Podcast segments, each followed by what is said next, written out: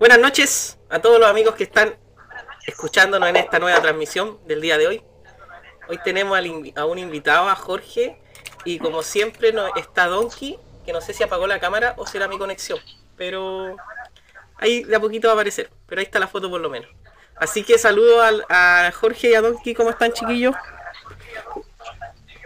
Bien, bien. Excelente. Buena. El Donkey no sé, no sé si existe. Ahí, ahí está, ahí volvió. Ahí está el Donkey. Sí. ya. Dale. Vamos, vamos a, hablar un poco más pausado por el asunto del desfase, ¿no? Vamos a hacer pausa. Ya. Ya, entonces, acá tenemos a nuestro amigo Jorge, que está al medio y ha tenido harta experiencia en psicofonía, ¿no es cierto, Jorge? Claro. Bien, bien curiosa la experiencia. Sí. Ahora, Donkey, ¿podría un poco, para yo no explicarlo, explicar un poco de qué trata la psicofonía? Para partir así como introduciendo. Eh, bueno, el tema de la, de la psicofonía es una forma de que supuestos seres que habitan alrededor de nosotros, que no son terrenales, sino que habitan en algún otro tipo de plano existencial, se intenta comunicar con nosotros y, eso lo hacen a través de un medio, en este caso lo hacen a través de, del audio. ¿Ya? Eh, muchas veces las primeras psicofonías se hacían con ruido blanco, con ruido de fondo, para que esta voz quedara estampada. ¿Por qué? Porque tenemos que entender de que estos supuestos seres no tienen garganta, y como no tienen garganta no pueden expresar su voz. Claro. Ese es como, a, grosso modo, lo que son las psicofonías. Claro.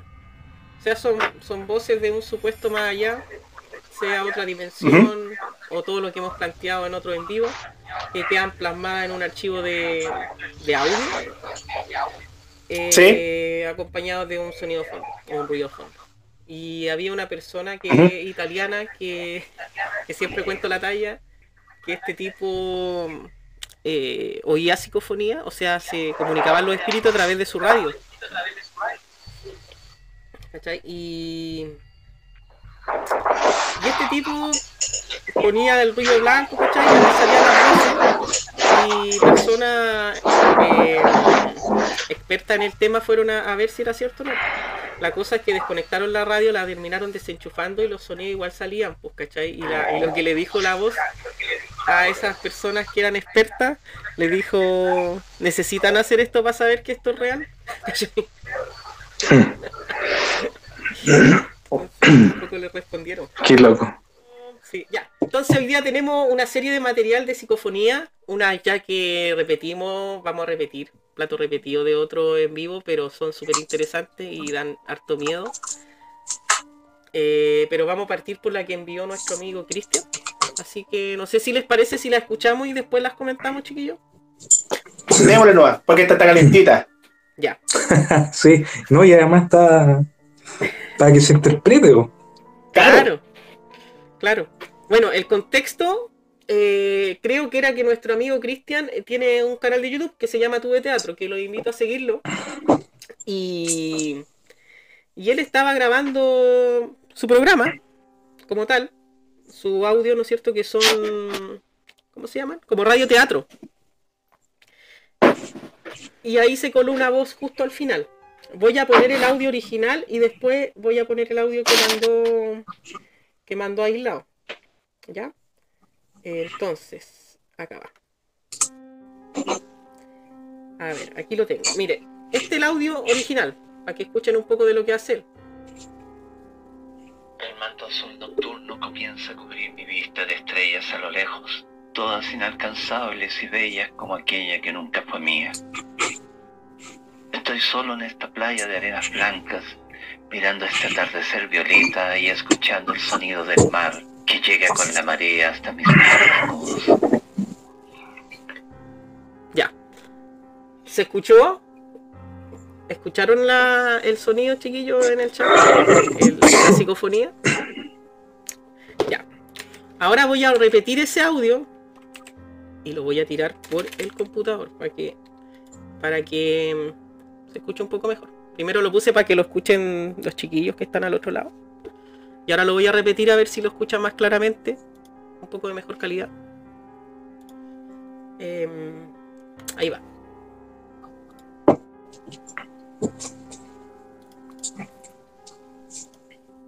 El manto azul nocturno comienza a cubrir mi vista de estrellas a lo lejos, todas inalcanzables y bellas como aquella que nunca fue mía. Estoy solo en esta playa de arenas blancas, mirando este atardecer violeta y escuchando el sonido del mar que llega con la marea hasta mis pies desnudos. Ya. ¿Lo escucharon ahora? ahora eh, tengo el audio aislado por, por, si no escucharon o no, o no supieron oír la, la frase que sale. Ahí va. De nuevo. De nuevo. Ya. Ya.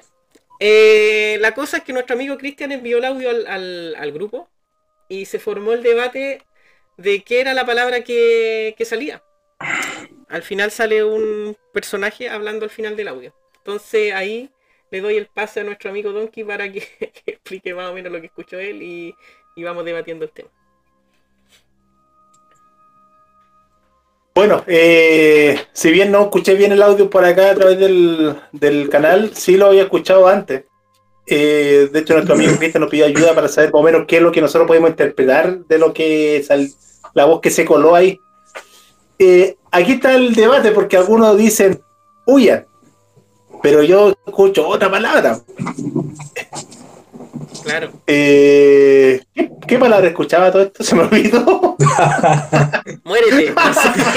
Algo así. Vengan. no, escuchaba morir. Morirás. Ay. Morirás. Morirás. Yo escuchaba claramente morirás. Sí. Pero los otros amigos dicen que escuchan otra otra palabra. Sí, yo escuché. Pero todas formas no deja de ser no deja de ser cloroso porque no es primera que le pasa esto a él mientras hace las grabaciones de la psicofonía, o sea, perdón, de, de su radioteatro. Entonces, ¿habrá algo por ahí que esté dando vuelta en su, en su casa? Puede ser, puede ser. Es que Cristian siempre lo manda como que la otra persona tenía el espíritu, o a lo mejor él es. Sí, por sí, le a los demás. Puede ser también, sí. De hecho, el, ese que van a mostrar después también tiene que ver con algo que, que empieza el contexto con algo de él. Claro. Estoy hablando del, del grito. Uh, -huh. uh, ese brígido. Miren, ahora lo voy a poner de nuevo, el, por si no les quedó claro, a las personas que están... Pero voy a sacar, voy a bajarle a la música de fondo. Porque a lo mejor eso igual puede influir en lo que escuchan. ¿sabes? Así que voy a quitarle la música de fondo claro. al, a la transmisión y lo vamos a poner de nuevo. Por última vez. El manto azul nocturno comienza a cubrir mi vista de estrellas a lo lejos, todas inalcanzables y bellas como aquella que nunca fue mía. Estoy solo en esta playa de arenas blancas, mirando este atardecer violeta y escuchando el sonido del mar que llega con la marea hasta mis pies desnudos. Ya. Ahí yo creo que, que quedó un poco más claro que la música de fondo igual afecta este tipo de en vivo. Entonces vamos a dejarla sin música de fondo esta transmisión porque vamos a poner mucho, o sea, una cantidad decente de psicofonía. Ahora, chiquillos, ¿ustedes qué creen que pase en la casa del Cristian? Porque la pregunta es clave y él la sabe. ¿Dónde le ocurrieron estos sucesos? ¿Cachai? Si siempre fue en el mismo lugar.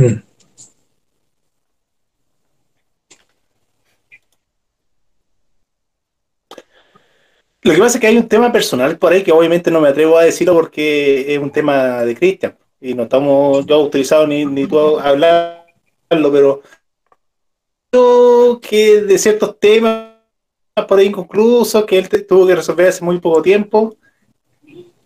Ah, y quizás Mira, y, precisamente y, lo estén atacando o estén ahí advirtiéndole de algo, quién sabe en realidad. Mira, si, si, si lo ido desde el punto de vista de que dijeran vas o muerte o algo así, o huyan, igual tiene que ver con lo mismo. Igual es el tema que estoy hablando.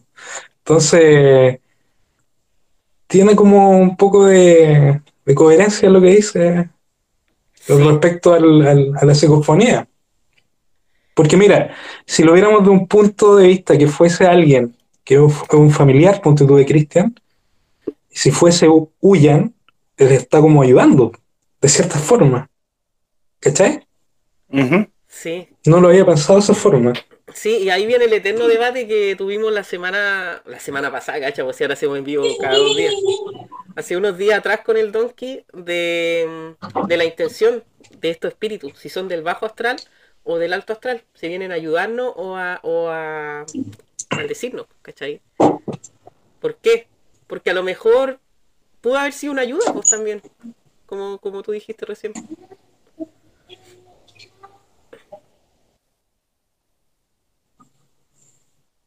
Yo en ningún momento escucho mue- mu- ¿es muere o mueran?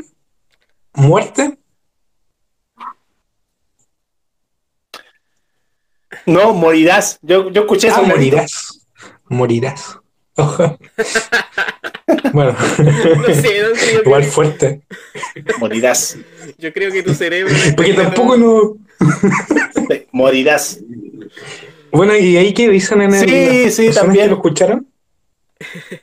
Bueno, en el chat eh, aprovechamos de saludar a Manuel, al Spinal, a la M, al Donkey Bueno, el Manuel dice que. la- Sí, y, y Manuel dice que dice huyan.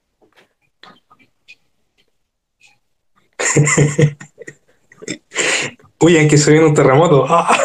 Claro. Es que precisamente para allá va el punto, porque, eh, bueno, si, lo- bueno, los chiquillos del chat quizás no lo saben, pero el tema de lo que él está grabando es precisamente el sueño que yo tuve hace tiempo, y ese sueño ocurre eh, dentro de, mi- de mi imaginario, eh, ¿cómo se llama? De los sueños. Esto ocurre en Viña del Mar, Claro. y precisamente ese edificio donde él, donde ocurre esta historia, eh, está al costado del mar. Claro. Entonces puede que tenga algún tipo de relación. Sí. O sea, A mí me queda una duda No sé, respecto a eso. ¿Ese, ¿Ese edificio en el sueño es, es parte del sueño o existe realmente? no, no existe seguro. No, es parte del sueño. Pero yo en el Ya. sueño lo veía que ese edificio eh, estaba ubicado donde actualmente está Reloj de Flores, en Viña del Mar. Yo sé que ese Ah. edificio no existe ahí y no existe ningún edificio alrededor, pero yo lo vi ubicado ahí. Pero arriba hay unos edificios. Sí, no, pero este está abajo, donde está el reloj. Sí. ¿Podrías explicar un poco tu sueño, Donkey, así a grandes rasgos? Para- Uy, súper que bueno no ese se- sueño. el que no sabe nada. En, en la media bola, eso sí. Pero ahí me voy con el sueño porque, porque yo de- después del sueño quedé como marcando ocupado. Ya, pues, el tema de, que yo había soñado, estaba aquí en Valparaíso, y había conocido a una niña que era terapeuta en este sueño. Y yo me había enamo- enamorado perdidamente de esta niña. No recuerdo mucho de características físicas, pero recuerdo que esta niña era terapeuta. Y yo me sentía súper bien con ella porque me sentía como acogido, protegido y todos los idos. Y el tema de que ella me hace solamente una advertencia, me dice, si tú me quieres volver a ver o, o quieres mantener la, la comunicación o todo esto, por favor nunca vayas al lugar donde yo trabajo. ¿Ya? El tema de que yo tenía eh, durante el sueño tanta de estar con esta persona, que se me ocurre la genial idea de ir donde ella trabaja. Y esto quedaba en Viña del Mar, donde yo les dije recién, donde, donde está el reloj de flores. Y me, me encuentro con la sorpresa de que era un edificio de forma redonda, ¿ya? Que se encontraba en pleno estado de abandono. Y yo cuando ingreso a ese edificio me doy cuenta que tiene marcas de, de haber sufrido un incendio, ya que está dentro todo destruido y estaba de color negro, de, de señal de, que había, había un incendio. El tema de que se aparece esta niña, la veía como caminando por una escalera de un costado, y ahí ella me dice que ella había efectivamente fallecido en ese, en ese incendio. Y por eso era el motivo de que yo no, que, que no quería que yo fuera para allá, para que yo me enterara de la verdad de que esta persona realmente no era una persona viva, sino que era una persona que estaba en otro plano, estaba muerta. De eso se trata el, el sueño. Claro. Entonces, muchos chicos, cuando lo comenté lo que había pasado, bueno, le comenté más detalles, pero eh, le llamó mucha atención por el significado y cómo ocurrieron las cosas. Entonces puede tener relación que este, esta, este audio que se filtra en la grabación de nuestra puede que tenga relación de una advertencia, precisamente del lugar donde yo señalé que, que había ocurrido lo hecho. Sí, Ahora, ¿el por qué? Porque resulta de que lamentablemente está todo pronosticado de que va a ocurrir un gran terremoto aquí justamente en la quinta región. sí. De hecho, la fecha que dicen es después del 10, entre el 16 y el 23, he escuchado también. Ahí está el Cristian Ah, el- estamos, estamos. en el El chat. 16 23. 16 al 23, o sea, el próximo Hola Cristian. El próximo viernes que ¿Habrá haga... escuchado el análisis? ¿Ah? Puta, pero tengo un calendario a ¿Habrá mano. escuchado el análisis, Cristian, del, de lo que se piensa? Ah, no sé. Cristian, ¿escuchaste el análisis que Ah, dijimos pero- de tu Mira, psicofonía? Sí, Donkey. no, de que si Cristian lo está escuchando eh, a través del de acá de esta plataforma que nos diga más o menos si anteriormente le han sucedido otros hechos de, de experiencia paranormal en su, en su domicilio. Si se han colado otras voces o se han pasado otras cosas raras. Yo sé que sí, porque en algún momento lo comentó. Pero, pero igual le quiero preguntar. Igual queréis preguntar. Sí, pues. Así que eso, chicos. Igual quiero preguntar porque yo sé que sí.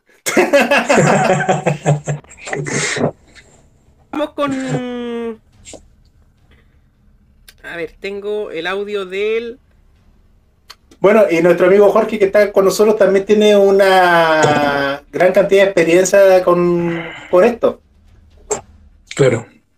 Efectivamente con Cristian. Sí, Pues, eh, con respecto a la Cuéntanos la psicofonía. historia que tienes con Cristian, porque, claro, claro. Bueno, de hecho, eh, el tema de la psicofonía eh, conmigo tiene que ver mucho con.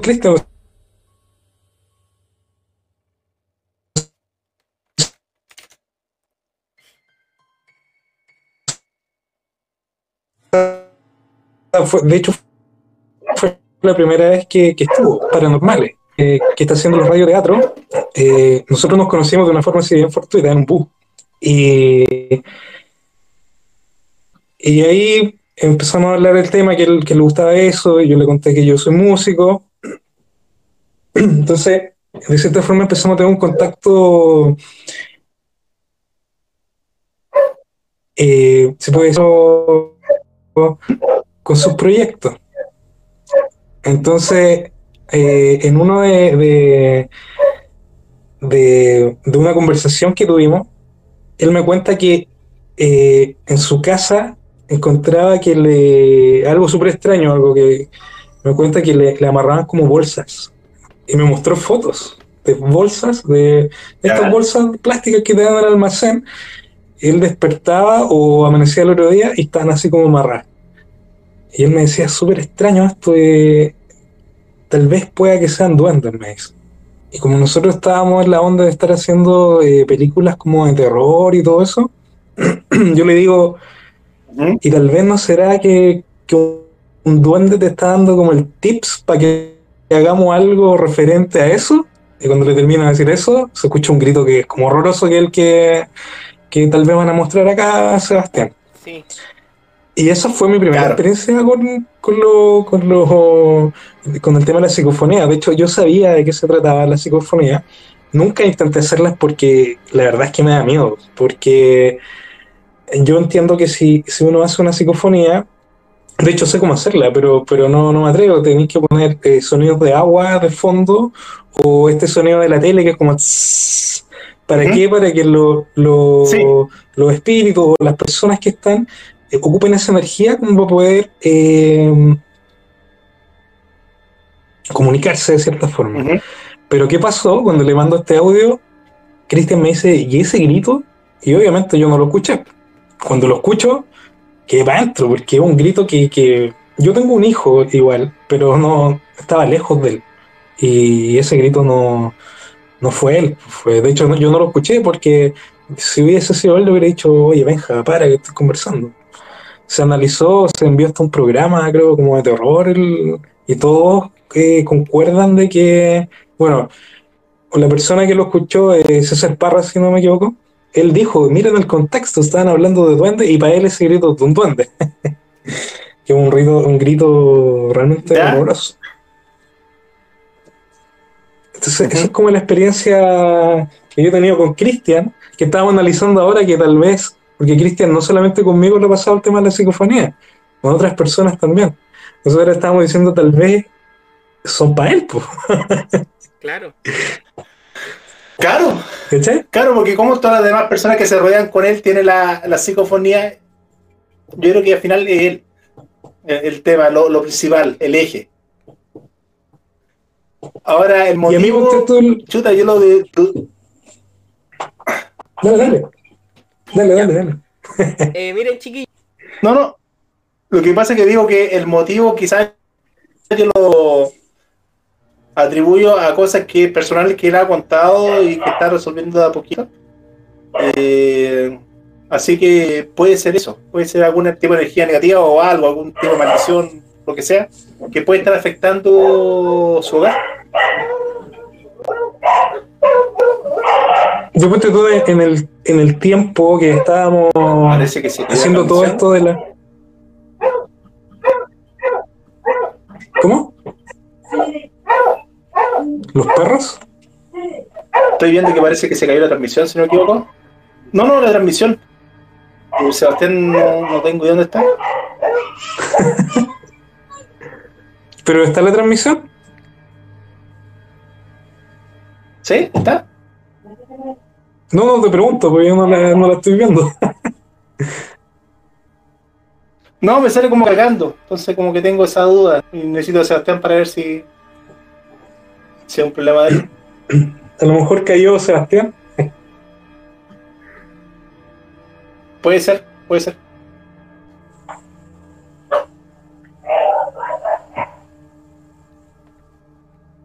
¿Me escuchan o no? Ayer se me, me dice, ah, ya, lo está viendo, lo está viendo, ya, listo. Sí. ¿Pero me escuchan o no? Ya. Entonces, el tema de la psicofonía que finalmente se colan a él, igual es como digno de, de analizar. Eh, bueno, aquí los chiquillos del chat, yo sé que escucharon el grito, pero lo vamos a volver a repetir de todas formas. Claro. Eh, bueno, y yo les quería comentar que, que siempre el tema de la psicofonía me pasa cuando estoy hablando con Cristian. Que más allá de, de a ver, la, eh, la última, o sea, no la última, la que le mandé ahora a Seba, que no sé si la tenía, también fue en un contexto que él me dijo, oye, eh, aprovechando que estáis trabajando en un hospital, podríais grabar de noche y todo eso. Y, y yo le estoy diciendo a él en el audio, le digo, ah, porque él me dice, oye, grábalo de otra forma, porque no, no quedó bien, era, era tarde igual, era, no sé, como las 11, tampoco era 3 de la mañana, pero eran como las 11.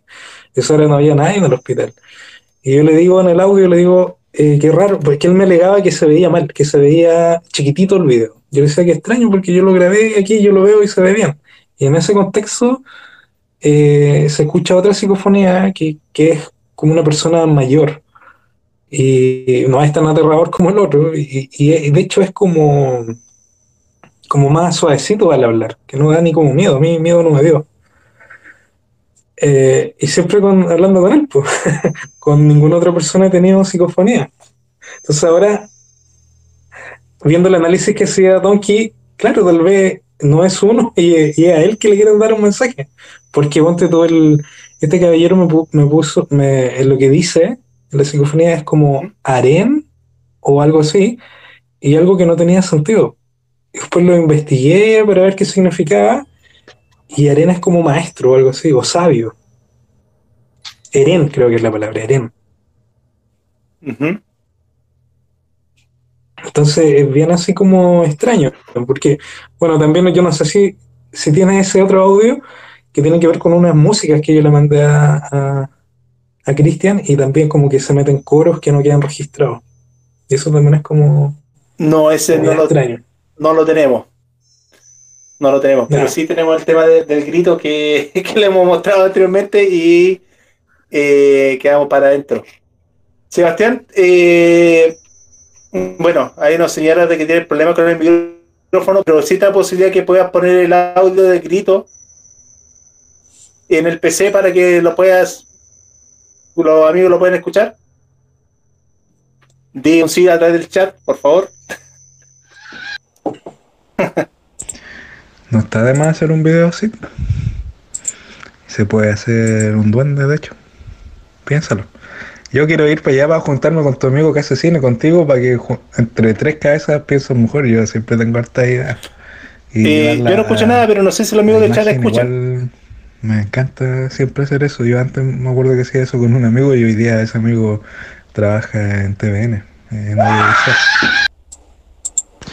No, ¿verdad, Cristian? Te lo, te lo juro, te lo juro que no. Yo cuando estaba hablando no, no se escuchó ningún grito.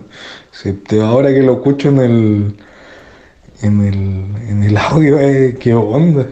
De verdad, yo estoy así, no entiendo. ¿Ya pasó la reproducción? ¿Dónde salió eso? Más encima de lo que estábamos hablando, tal vez, pues si tú sabes que aquí igual pasan cosas, pues. Recién lo escuché, me, se lloraban los pelos, te lo- yo no, no sé dónde sale ese grito. la wea loca. Uy, qué miedo, estoy, tengo un escalofrío, me abran todos los pelos que no tengo. los pelos de los brazos, por lo menos. Eh, bueno, eh, el, el audio que había mostrado Sebastián del PC, eh, quedamos todos para adentro cuando escuchamos ese grito de llama. ¿No, ¿No puede explicar un poquito eh, eh, en qué contexto se da esta, esta conversación que finalmente se, se cuela el, el audio de ese grito que quedamos todos para adentro? Como les comentaba, eh, fue porque Cristian me, me envió esto de la, la- lo- esto, estas bolsas que estaban, que le parecían como amarradas. Eh, y entonces no, no, no le encontré explicación a eso. pues. Entonces yo le digo, tal vez un duende. Y ahí es cuando le digo, tal vez los duendes quieren que hagamos algún video de esto. Le estoy diciendo eso y se escucha ese grito espantoso al, cuando, cuando termina el, el audio. Que yo creo que le digo, yo tengo un amigo que, que trabaja en eso y me gustaría que nos juntáramos y, y entre tres cabezas pienso mejor que, que dos y para que hagamos algo relacionado a los duendes. Termino de decirle eso y se escucha ese grito. Claro, Entonces, y, y tú cuando escuchaste ese, ese grito, ¿qué, qué, qué te imaginaste? La primera que No, escuchaste ese grito. yo cuando, porque mira, yo le, le estaba hablando a Cristian y Cristian me dice, ¿y ese grito? Me dice, ¿qué fue? Y luego, ¿qué grito? Me dice, escucha el audio. Y escucho el audio, ¿no? Y ahí, claro, para mí fue la misma sensación que tienen ustedes. un- como que se me paran los pelos así de, porque no, primero que, que yo no lo escuché cuando lo estaba hablando, obviamente. Y después cuando lo escucho es como que da la impresión de como que pasa alguien corriendo por el lado mío porque se interpreta que me gritó a mí, pues, porque obviamente yo no Claro. lo escuché. Ah, Entonces, ahí también voy a, a la pregunta. ¿Tú ¿No sentiste nada raro cuando tú estabas mandando el audio? No sé, alguna Nada. sensación extraña. Nada, Absolutamente nada, nada. nada, nada, nada, nada. A mí, el, a mí el miedo que me dio fue después cuando escuché el audio. O sea, fue que yo en un momento pensé, dije, habrá sido el Benja, y lo voy a ver, ¿cachai? Al tiro, y el Benja está así mirando tele, me miró así como, ¿qué pasa? Porque yo me asusté, porque ¿cachai? Sí, pues para no, pues él no era, pues estaba claro que él no era. Después yo se lo envié a mi señora, mi señora dijo, no, ese no es el Benja. No es el Benja, porque es un grito como desgarrador. Claro, yo me imagino que ella también tiene que haber quedado bien asustada porque finalmente ese audio proviene de donde, del lugar donde tú estabas mandando el audio. Bueno, eh, efectivamente, eh, yo nunca pensé que esto podía ser al Cristian, pero claro, yo siempre lo vi como mi lado, porque acá siempre nos han pasado cosas extrañas, chiquillos. Siempre, siempre. Esta, esta casa, de hecho, cuando nos entregaron la casa. Eh, esto está justo en una esquina donde había una garita que donde antes que entregaran estaban los guardias y por lo general los guardias antes de que entreguen las casas duermen en las casas para que van a estar afuera en una garita si tenían una casa vacía Claro. y, y cuando nos entregaron la casa ellos nos advirtieron nos dijeron acá pasan cosas raras no nos dijeron qué pero Pero ya nosotros llegamos con ese de que la casa tenía algo extraño. Eh, y más allá de eso, eh, siempre aquí, ponte tú, yo tengo un segundo piso, que antes tenía mi estudio en un segundo piso, y, y me ha pasado muchas veces que se escucha como que me botan los amplificadores, que queda la embarrada y yo voy a ver arriba y no hay nada. Entonces uno queda así como... De hecho, en, eh, cuando estuve remodelando, estaba el maestro y yo le iba a comprar sus chelitas porque me decía, oye, cómprame una chelita. Y yo cuando llego lo veo así concentrado y le pongo la chela ahí en la espalda así como modo de broma. Y se da vuelta y me dice, Jorge, no me hagáis nunca más eso. y le digo, pero ¿por qué si? Me dice, el otro día eh, yo estaba acá trabajando y empieza a sonar la batería, empieza a sonar la guitarra, empieza a sonar todo, y yo te voy a saludar así, ¿cómo oye Jorge? Y no había nadie. Concha de su madre, ¿ya? Y ya, imagínate, ya con eso que después te hagan una broma así. Eh, bueno, y, y acá siempre me han pasado cosas así extrañas, pues, pero no así como yo nunca, ya al punto de que escuchan mi guitarra, no. Sí, una vez en un video, que voy a ver si lo busco por ahí, yo estoy tocando, bueno, porque sí, debo reconocer que en el segundo piso hay algo extraño. Yo Ya. antes hacía muchos videos, me grababa para ver la, la ¿cómo se llama? El, para perfeccionar y todo. Y una vez me tiraron una cruz, estaba tocando y me tiraron la cruz. Yo dije, ¿qué onda? Hay una cruz de madera que apareció de la nada, Ya, una cruz que no estaba Y- antes en tu casa. que no estaba. Y, y- se ve ahí en, el, en, el, en la grabación, pues yo la.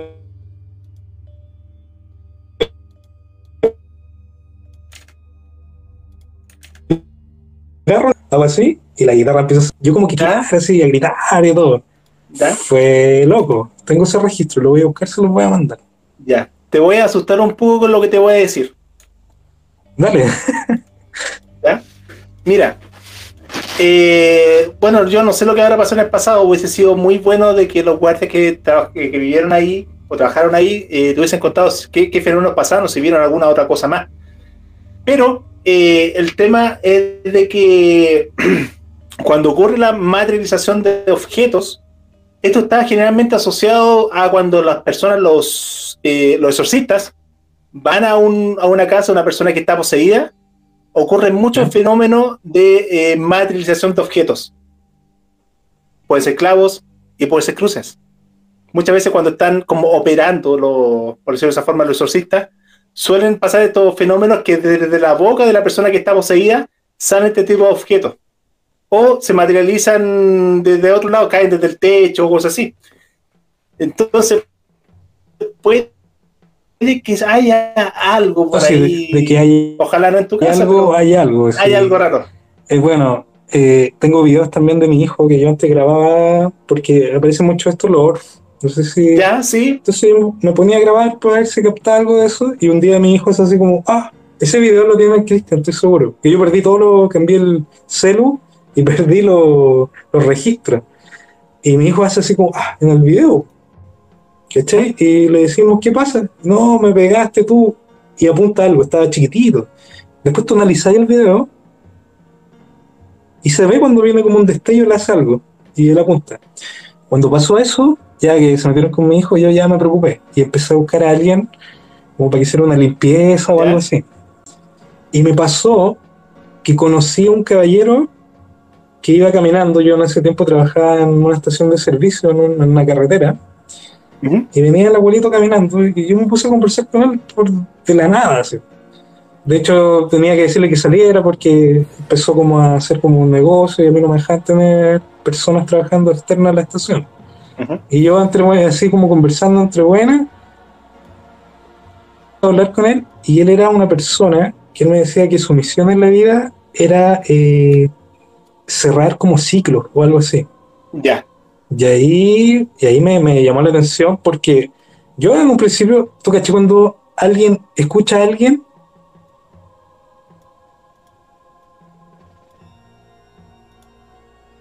pero ya. Sí, como que uno eh, deja escuchar, o sea, deja hablar a la persona, pero en el claro, fondo no le está tomando se- yo, atención. yo siempre pongo el ejemplo del el modo Homero, que está como corriendo en el cerebro, eso lo digo a mi señora por, por lo que ya. Y él me empezó, me dijo, pero yo, si lo que te voy a hablar, me dijo, necesito que me ponga atención.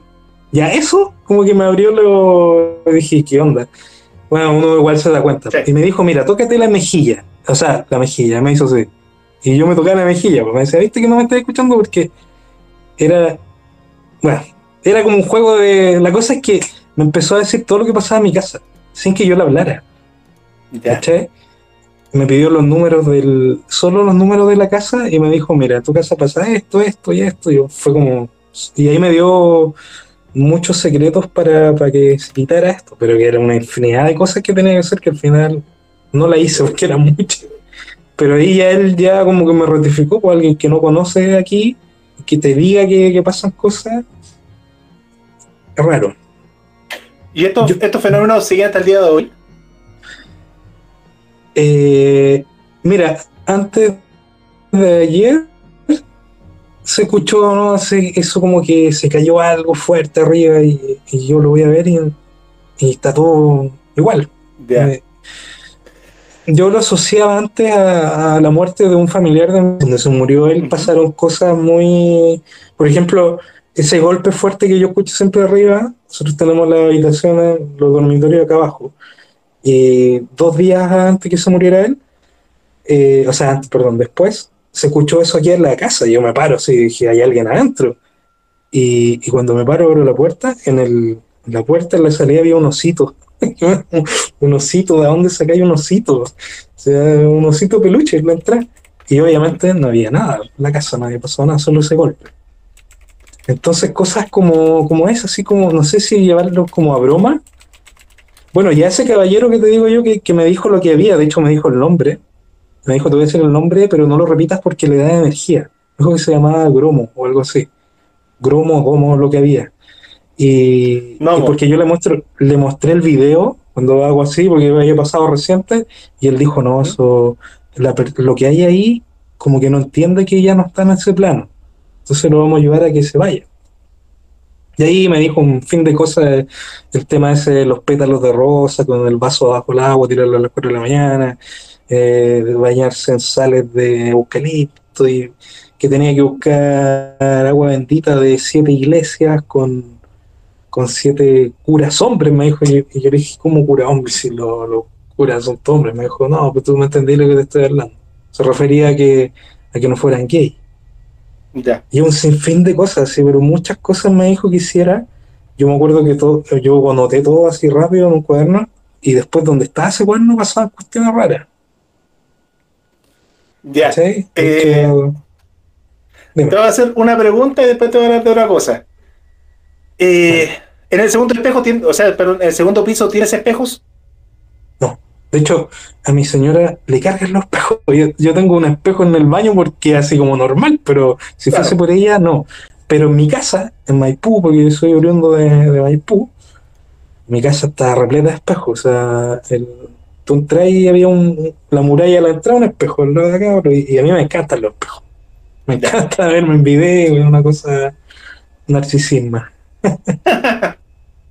No, a mí me carga por un tema de que pasan cosas con los espejos, por eso te hacía esa pregunta.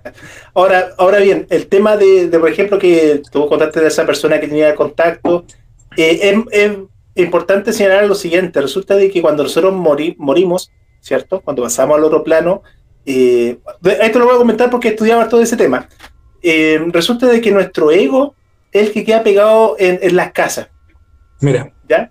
Nuestro apego hacia lo material o hacia las cosas que nosotros construimos en vida.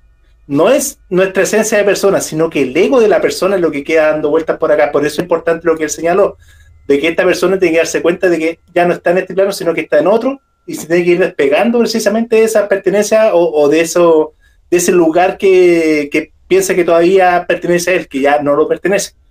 Es por eso que, que pasan este tipo de manifestaciones, porque quieren darse cuenta, quieren hacer valer de que las posiciones que están ahí son suyas y no son de las personas que están viviendo actualmente en ese lugar. Bueno, de hecho, a mí este caballero, yo te digo que yo quedé para adentro porque me dijo cosas que, que nadie tenía por qué saber, porque me habló de operaciones. ¿Cómo iba a saber él que me habían operado? Y después yo la encontré la lógica de esas operaciones que, que yo creo que ese tema para no irnos para otro lado, deberíamos dejarlo para otro tema, porque es para largo, es para largo y, y es, y es para reír. Démosle, no, démosle nomás. Dale Esa es la nomás, idea. dale nomás, ¿Sí me Jorge. escucha, cierto? Sí, dale Ahora nomás, te- esa la idea. Ahora te escucho, o sea, porque no, no- Sí, sí, hace poquito Mira. lo arreglé, pero estaba poniendo atención a tu historia. Mira, el, este tema que yo te voy a hablar, a mí me da mucha vergüenza, de hecho, porque, mira, a mí me salió aproximadamente por ahí por el 2012 un absceso perianal. Yo no sé si explicar Ya. de qué se trata eso, pero es una cuestión que es un dolor que no se lo doy ni a mi peor enemigo. ¿Ya? Es una cuestión que me salió en el cachete cerca del ano, que es como Ya. una especie como de, de, de una espinilla como gigante, pero que te sale para adentro. Y la única forma que para mí pudiéramos sacármelo tenía que ser con cirugía.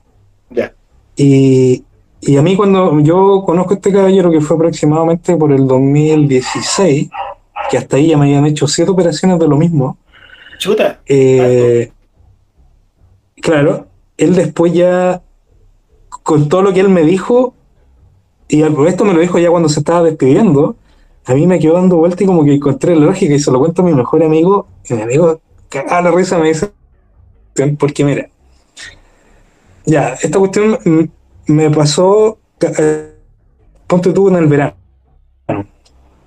que es una cuestión que, que, que es súper incómoda, más encima de la operación, imagínate, eh, es como, a mí me operaban igual como cuando pone una mujer cuando tiene un bebé, así las piernas arriba, más encima siempre me tocaba que llevaban así como los, a los alumnos así como a anotar y siempre hay una mina rica y yo así como en la posición. dignidad. Pues se sentía como un experimento. Claro, ¿no? Y ya te digo, el, el ego, si se puede decir de alguna forma, ya se me fue de la chuña, o sea, que te vean así, peor. La cosa es que ya como la sexta operación que a mí me hacen, el doctor me hace como un como una interrogación y me dice, a ver, usted, ¿cómo es su higiene? Le digo, no, yo me baño en la mañana, a veces en la mañana y en la noche, pero todos los días. Ya, ¿cómo son su, su forma para ir al baño? Me dice, ¿usted tiene estreñimiento, algo? Y yo, no, lo normal. No, no, una vez a las miles, pero no, por lo general tengo un tránsito normal. Y me queda mirando y me dice, ¿usted se introduce cosas en el ano? y yo sigo, ya, ahí viene el punto. Cuando este, este compadre me empieza a dar descripción de mi vida, él me dice, mira, este, este ser que está en tu casa se mete en ti, me dijo. Yo le digo, ¿cómo se mete en mí? Te viola. Y yo sigo, ya. Y me dice, y por eso las operaciones, pues tú, y yo quedaba para adentro porque yo no le veía el lado de las operaciones, pues. Y ahí le encontré la lógica de lo que me preguntaba el doctor, porque entonces cuando le, le cuento a mi amigo me dice, no, pero es que, esto- que él, ponte tú, es súper escéptico, no cree en nada de eso. Yo hasta ahí le empecé a encontrar lógica. Obviamente no es que a mí me gustara que me violara ni nada, pero el tema es que me, me da esa infección, pues yo lo veo así. yo le creo al viejito. Nunca lo Como sentí. tragicómico. Es como tragicómico porque tú decís, pude. Es, es raro, imagínate, imagínate que yo creo que esto es peor que una, que una parálisis. Porque yo lo llevo al, al tema de que se mete contigo, pues, ¿cachai? Y, Sí. y, y, te- y la cuestión que a mí me daba, que era como. que esos eran los tres motivos, pues tú la higiene, que tuvierais eh, problemas para ir al baño, o lo otro que te meterais directamente cuestiones ahí. Entonces, yo lo vi así, pues. Bueno, después de que hice la mayoría de las cosas que me dijo este caballero para que no, no sucediera más esto, que no hice todo un- por un tema de, de que no voy a ir a siete iglesias a buscar un cura y preguntarle o darme cuenta si que yo no. Pero ya de ahí ya no me han operado más, pues, ¿cachai? Ya han pasado varios años. Que yo ya estaba así como prácticamente ya acostumbrado a que me operaran de eso. Desde el 2012. Me operaron como siete veces. ¿Cachai? Y yo si después lo, lo llevo a la lógica de lo que hablaba este, este anciano, siete veces me tienen que... Claro, Es un tema delicado, ¿viste? qué terrible, qué terrible. Es terrible. ¿Sebastián puede hablar o no? Parece que no puede hablar. Sí puedo. Claro, el estar mencionó- cagado la risa Ah. No, sí puedo. Eh, un incubo. Puse abajo, incubo. Sí, sí, por eso había leído. Sí. Claro, pero acá es algo más que incubo. pues, eh, es una- un espíritu más o menos violento por la forma que se manifiesta. Y porque te está presente todo el día prácticamente, no solamente durante la noche. Claro, claro. Seguramente mm, está presente a donde él vaya, ¿o no? O no, no, no, se manifiesta en su casa. Quizá, quizá ese grito que se, el grito que se coló en el audio que, que habían mostrado adelante, puede que sea es- ese, ese ser que, que precisamente se manifiesta en su casa. Sí, puede ser. Puede ser. Sí. Para, lo- para los que no escucharon el audio, bien, porque estábamos súper extraños recién, entre la internet mala, el micrófono malo, eh, todo malo. Eh, voy a tirarles de nuevo el, el fragmento del grito solamente, ¿ya? Para que ustedes también Ya. lo escuchen, chiquillos, como no tuvieron la oportunidad de escucharlo. Ahí va. Póngale mi rey. Ahí va. Ah. Ahora sí. Ahí va. ¿Está de más hacer un video así? Se puede hacer un duende. Se puede hacer un duende, de hecho. Piénsalo. Yo quiero ir para allá para juntarme con tu amigo que asesine contigo para que entre tres cabezas pienso mejor. Yo siempre tengo harta idea. Y llevarla a, a imagen igual me encanta siempre hacer eso. Yo antes me acuerdo que hacía eso con un amigo y hoy día ese amigo trabaja en TVN. En. Ya. Puta que me da miedo ese audio. Anoche, cuando se pasó, me da miedo ese audio. Ves que lo escucho y cada vez lo escucho más chillón. Al principio la escuché súper normal y ahora cada vez que lo escucho nuevamente lo escucho más chillón el grito. No sé qué será.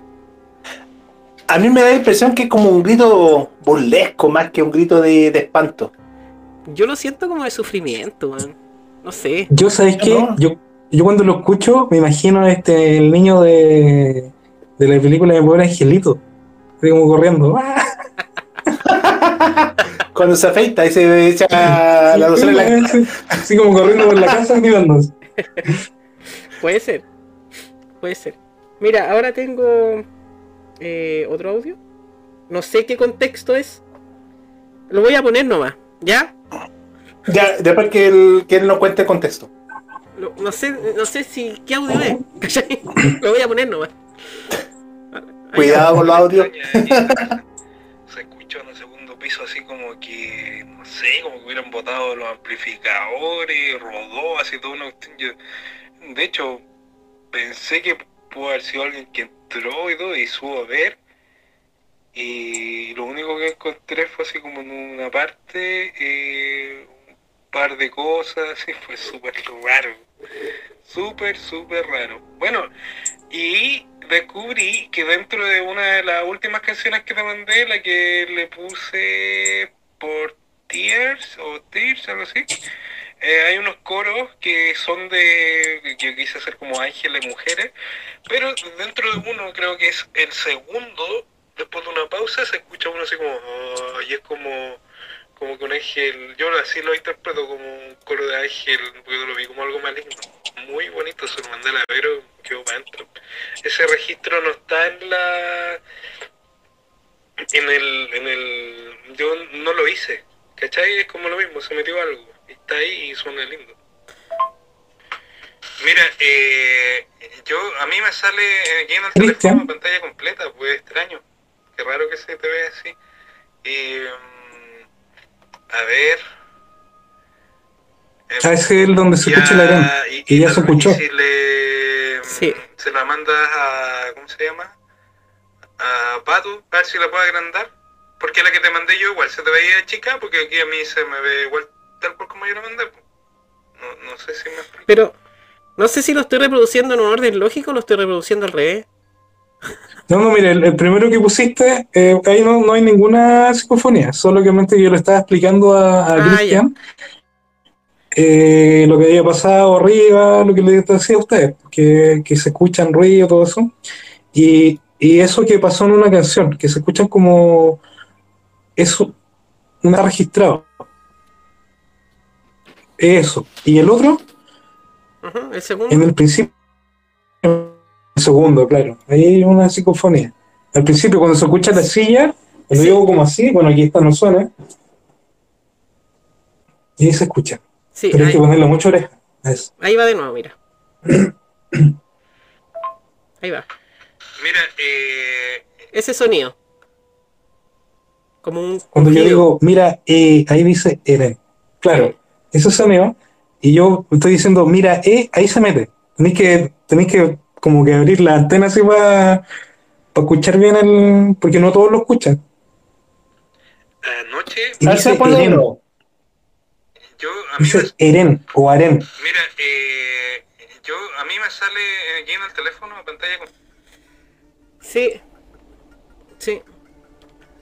No todos lo escuchan, ojo, porque ese es súper. no es como el otro grito, No, el otro es súper sutil. Claro. Ahora, ese sonido de la silla, ese crujido que se escucha al principio, este. Mira, eh, No había silla. Ahí está, mira. ¿Cierto? No, no, si esta sigue, o sea, era como esta que yo hago así. Y ahí suena el.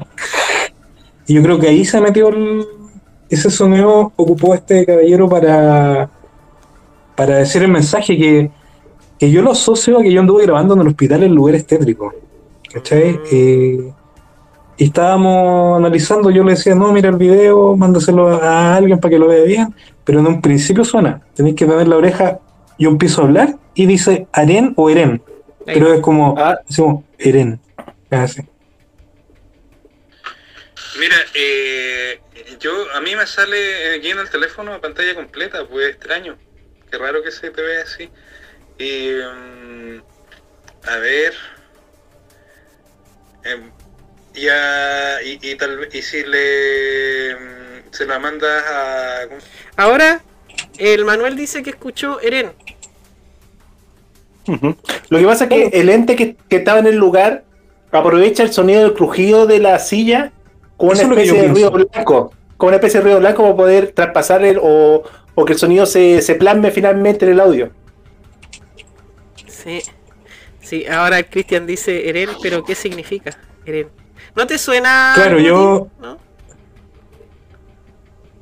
Eren, Yo me acuerdo de que una persona que vivía en Friendship Pero tú escuchaste el, el- cuando lo hice, Ducky. Sí, se me lo escuché. Y no había absolutamente nadie. Estaba solo, era. No había ni una radio, nada prendido, ni una tele, nada. O sea, solamente estaba mandando el audio para decirle que, que lo vieran de otra forma. Sí. Y en un principio sale claro. Yo también pienso que, que se que, que se apoyó a ese sonido de la silla. Cuando yo me echo para atrás, estoy hablando ahí, ah, y suena, esta no suena porque esa era la de la pega. Y ahí entra ese. Pero sabes que no da miedo, ese a mí no me dio miedo.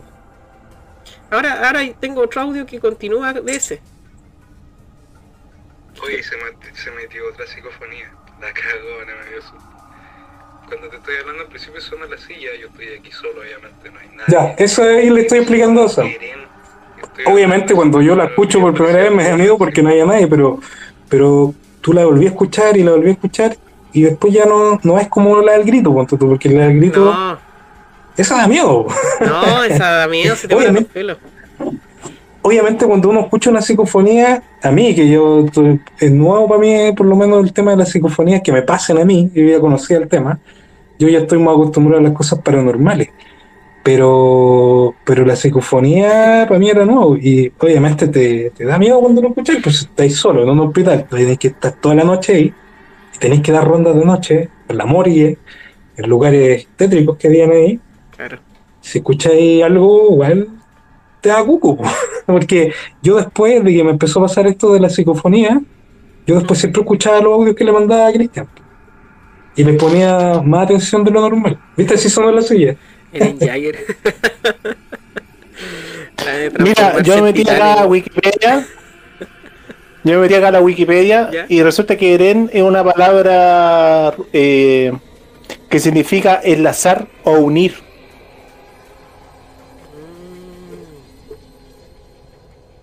Mira, ¿No te suena más eso que dijo el Donkey, Jorge? De hecho, es una Eh, palabra no, no, francesa. Es que, es que, es que yo no lo encuentro lógica porque no. Y al, Solamente yo. Yo creo que habló nomás la persona. y al Bueno, y- no, el Cristian como que tampoco le, le tomó mucho. Fue más el grito que el Cristian le, le llamó más la atención. No, Este- es que esta el no- grito no fue tan- brígido. el grito es brígido. Bueno, después sí, a ver, espérate. No, pues estoy aquí en el hospital, si hoy día estoy de noche, Cristian. Yo ahora, donde se escuchó este- Eso dentro de lo mismo. La El misma. mismo contexto. En una caseta Claro. que queda exterior al hospital. Estoy, estoy afuera del hospital, en una caseta que es cerrada, no, no se escucha ni un ruido que adentro ni nada, porque es compacta para el frío y todo eso. Yo tengo vista hacia la calle y ah, hasta ahora no anda ninguna persona, o sea, está todo súper tranquilo. No, no tiene lógica el sonido de subir esa persona de aquí por ahí. Yo te podría haber dicho, ah, a lo mejor se metió, pero no, no hay nadie. Mira, algo súper importante que a lo mejor se nos escapó, o a lo mejor ya lo dijeron, que todos estos seres, como sabemos, y como hemos explicado en muchos en vivo, están relacionados con, con otras dimensiones, ¿no es cierto? Partimos de que eso puede ser cierto. Entonces, estábamos hablando hace un poco que la, los cambios dimensionales dependen mucho de la vibración. Todos estos seres Exacto. necesitan gastar mucha energía, mucha, para generar algo en esta dimensión. Por eso cuando Manuel puso ahora en el chat una palabra clave, claro, no te van a, no te van a relatar todo lo que ellos quieren decir, sino que van a tratar de reducir a una palabra o a un poco de sílaba el mensaje, porque el gasto energético para ellos es, es mucho para poder eh, sintonizar con las vibraciones de este mundo y entregar el, el mensaje que ellos quieren dar. Lo mismo pasa, por ejemplo, cuando los fantasmas se materializan o se ven los espectros y todo eso, que, que ya el gasto es casi infinito, por decirlo de alguna forma. Es ahí, hay una película que refleja mucho eso. Ghost. Cuando el fantasma como que, que hace algo, pierde mucha energía. Sí. De hecho, de lo que estoy hablando. Ah, claro, porque la, la escena cuando conoce a este fantasma del, del cosa que es un- una persona iracunda, muy enojada, que está dentro del- de, de un tren, y él le enseña cómo a empujar las cosas. sí, Y es precisamente porque precisamente ese, ese fantasma tiene mucha energía y es capaz de expulsarla y ma- manifestándose empujando las cosas. claro. Por eso a veces es más común ver a los fantasmas o este tipo de mensajes más largos en una conversación más distendida por medio de un sueño, por el mundo onírico. Que sería más fácil para ellos conectarse con la persona que quieren hablar. Como decía, no sé si, bueno, sí, el, el Donkey debe recordar el capítulo con el osito, dentro de los primeros que hablamos de, del más allá. Que prácticamente la pareja que lamentablemente falleció por situaciones que él cuenta en ese programa, no lo vamos a repetir obviamente, eh, tuvo que pedir un permiso especial para poder comunicarse con él. ¿Cachai? Eso lo deja, se lo deja claro en el mensaje. Claro. Claro, hay muchas personas que están en otro plano señalan que cuando se aparecen en sueños tienen que pedir un permiso especial a alguien para poder aparecer en los sueños de, de las personas con las cuales se quieren comunicar. Claro. Claro. Hay un comentario de tu teatro que dejó arriba y nosotros no lo leímos. Dice, Jorge, cuenta la historia de la casa embrujada de Curacaví. Ya, Ya. saquémosle el jugo al Jorge. Sí, hay que sacarle Oye, jugo. yo, yo, yo tengo una cachada historia, chiquillo, así que. Bueno, Bueno, te- esto cuenta. si no alcanza, Dime. viene a otro programa, ¿no? Sí. Mira, después les voy a contar eh, lo- algo que me pasó en Coquimbo, igual, que eso es súper interesante.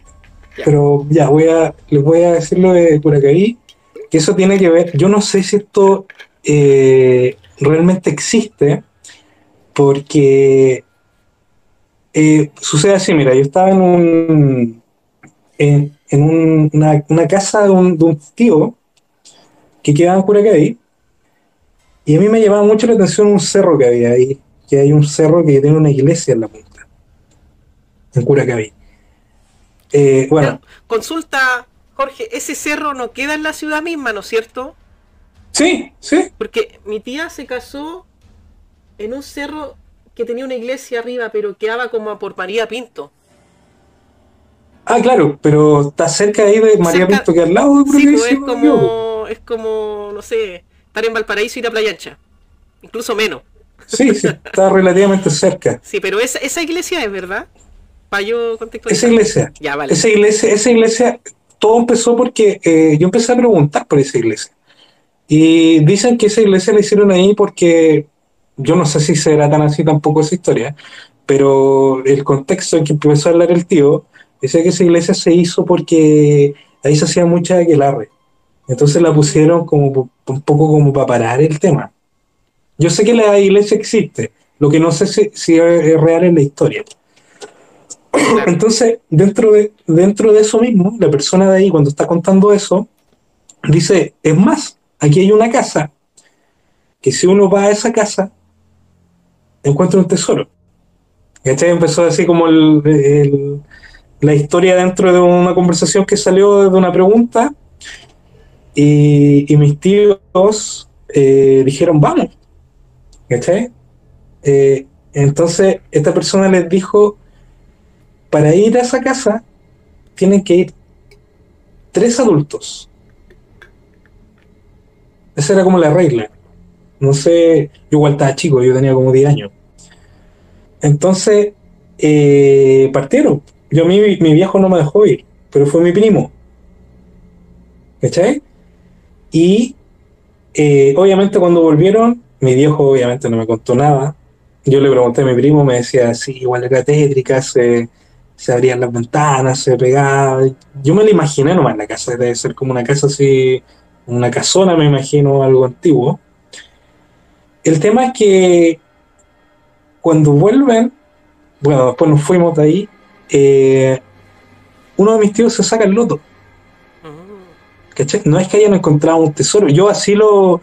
Yo, el otro día conversando con el Cristian, eh, se me vino esa historia a la cabeza. O sea, una, para mí es una historia, pero es porque la vivió mi viejo, la vivió mi primo. Para mí quedó como una historia. Entonces fue porque Cristian quería ir a, grabar a, a lugares eh, abandonados, pues quería empezar a hacer videos eh, o, o- temas con, con lo que él está tra- trabajando con su programa, pero quería hacer filmaciones, ¿cachai? En lugares así medio tétricos. Entonces yo le, le- le hice mención a lo que había pasado, porque le dije, ojo que ir a esos lugares no es llegar a ir, tú tenés que protegerte para ir a esos lugares. Porque si vayas así a tantas locas, te puede pasar lo que le pasó a mi viejo, que yo a eso lo asocio. Entonces, el compadre dijo que esa casa había un tesoro, pero el costo a pagar se pagaba con la vida. ¿Cachai? Chuta. Podías encontrar el tesoro, pero te ibas a morir. Es casi como un pacto. Entonces, ¿qué es lo que pasa? Eh, uno de mis tíos se saca el loto después de eso. Pasa una semana, se saca el loto. De ese tiempo era cuánto, 50 millones, que para ese tiempo igual, cuando yo tenía 10 años, yo tengo 41. ¿no? 50 millones igual era plata. El tío se compró casas, se compró autos del año, ¿cachai? Todo, viajó para el sur y todo. Quedó una- un accidente en un camión, se dio vuelta y murió. Cuarenta y tantos años. Y mi viejo también murió relativamente joven, 59 años, murió de una diabetes, ¿cachai? Que, que se le envenenó la sangre y murió. Entonces yo lo asocio a eso. Mm. Eso es lo que le que Cristian me, me dice, no, le- yo creo que esa historia deberíamos hacerla y todo eso porque es interesante. Yo sé que la casa existe, pero exactamente dónde está no sé. Y no sé si iría tampoco. Sí. Yo viví en Curacaví. Ya, saben, chiquillos, los del chat, se buscan dos voluntarios, dos voluntarios para ir a una casa abandonada a Curacaví. Ahí los voluntarios escríbanme el inbox. No, el, el Obi. El, el que vaya al Cristian con el. con el Marcelo. sí, pues sí, el, el, el, el Marcelo le gusta el Urbex. Claro. Ahí que vayan y se graben y, y nos prestan el video. Claro. chiquillos, los que están aquí, eh, si ven que se cae la transmisión, si finaliza, porque a mí ya se me ha finalizado como dos veces en el Twitch, eh, sigan, insistan y va a volver. Eh, el video que suba mañana a YouTube va a quedar completo. Porque acá está todo grabándose súper bien. Pero en Twitch de repente se cae igual. Eh, yo viví en Curacaví, po. Viví, ¿Y sabíais esa historia? viví de kinder hasta hasta primero. No viste nada, pues. No, sí, viví, viví harto, viví como dos, dos años. tres ¿Pero años, hasta no primero, aquí primero básico? Ah, no, po. No hasta tercero. Ah, como cuatro años, entonces. Tercero, cuarto, a ver, llegué quinto a Belloto, es que tuve un montón de cambio de casa. En Curacaví hay un montón de historias, hay muchas. Por ejemplo, pocas recuerdo sí porque era muy chico. Pero no sé si ustedes cachan Curacaví más o menos. eh, hay un cerro que está atrás del cementerio. Cuando uno va a la carretera lo puede ver. ¿Sí? Em, ahí hace años, años, muchos años atrás, se suicidó una persona. Eh, lo pillaron colgado en un árbol. ¿cachai? Era una persona del pueblo. Y, creo que lo pillaron colgado días después. Estaba desaparecido en un momento y una persona iba caminando en el, en el cerro y lo vio colgado. Y bueno, la leyenda dice que esa persona colgada si tú vas solo en algún momento subiendo ese cerro de Curacaví por tal camino, que yo cacho más o menos el camino donde es porque con mi papá íbamos a ese cerro, y es como que da la vuelta a la carretera, eh, se te puede aparecer la persona ya sea colgada o conversarte. ¿Cachai? En el mismo cerro. Eh, ahí está mi mamá, cinco años vivimos allá. no me acordaba. También en Curacaví hay muchas leyendas de tesoro, como decía el amigo Jorge. Por ejemplo, bueno, yo lo más cercano que escuché a eso es del camino del Inca.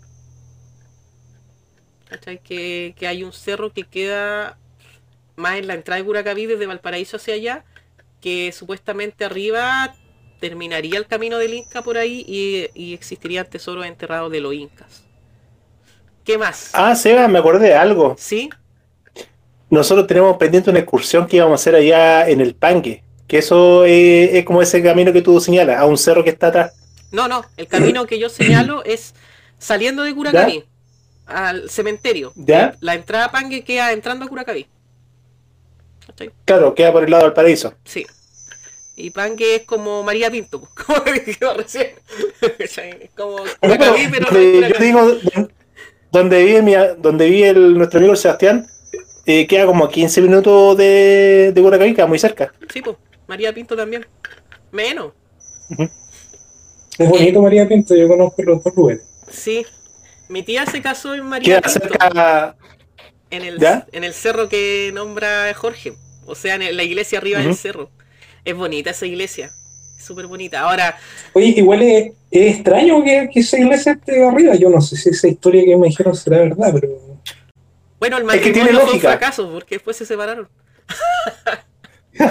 Pero tiene lógica porque eso mismo ocurrió en Chiloé, donde hay muchas iglesias para la poca cantidad de gente que vive. Y, genera- y se hizo precisamente por lo mismo, como anular ciertos lugares donde los brujos hacían sus cosas.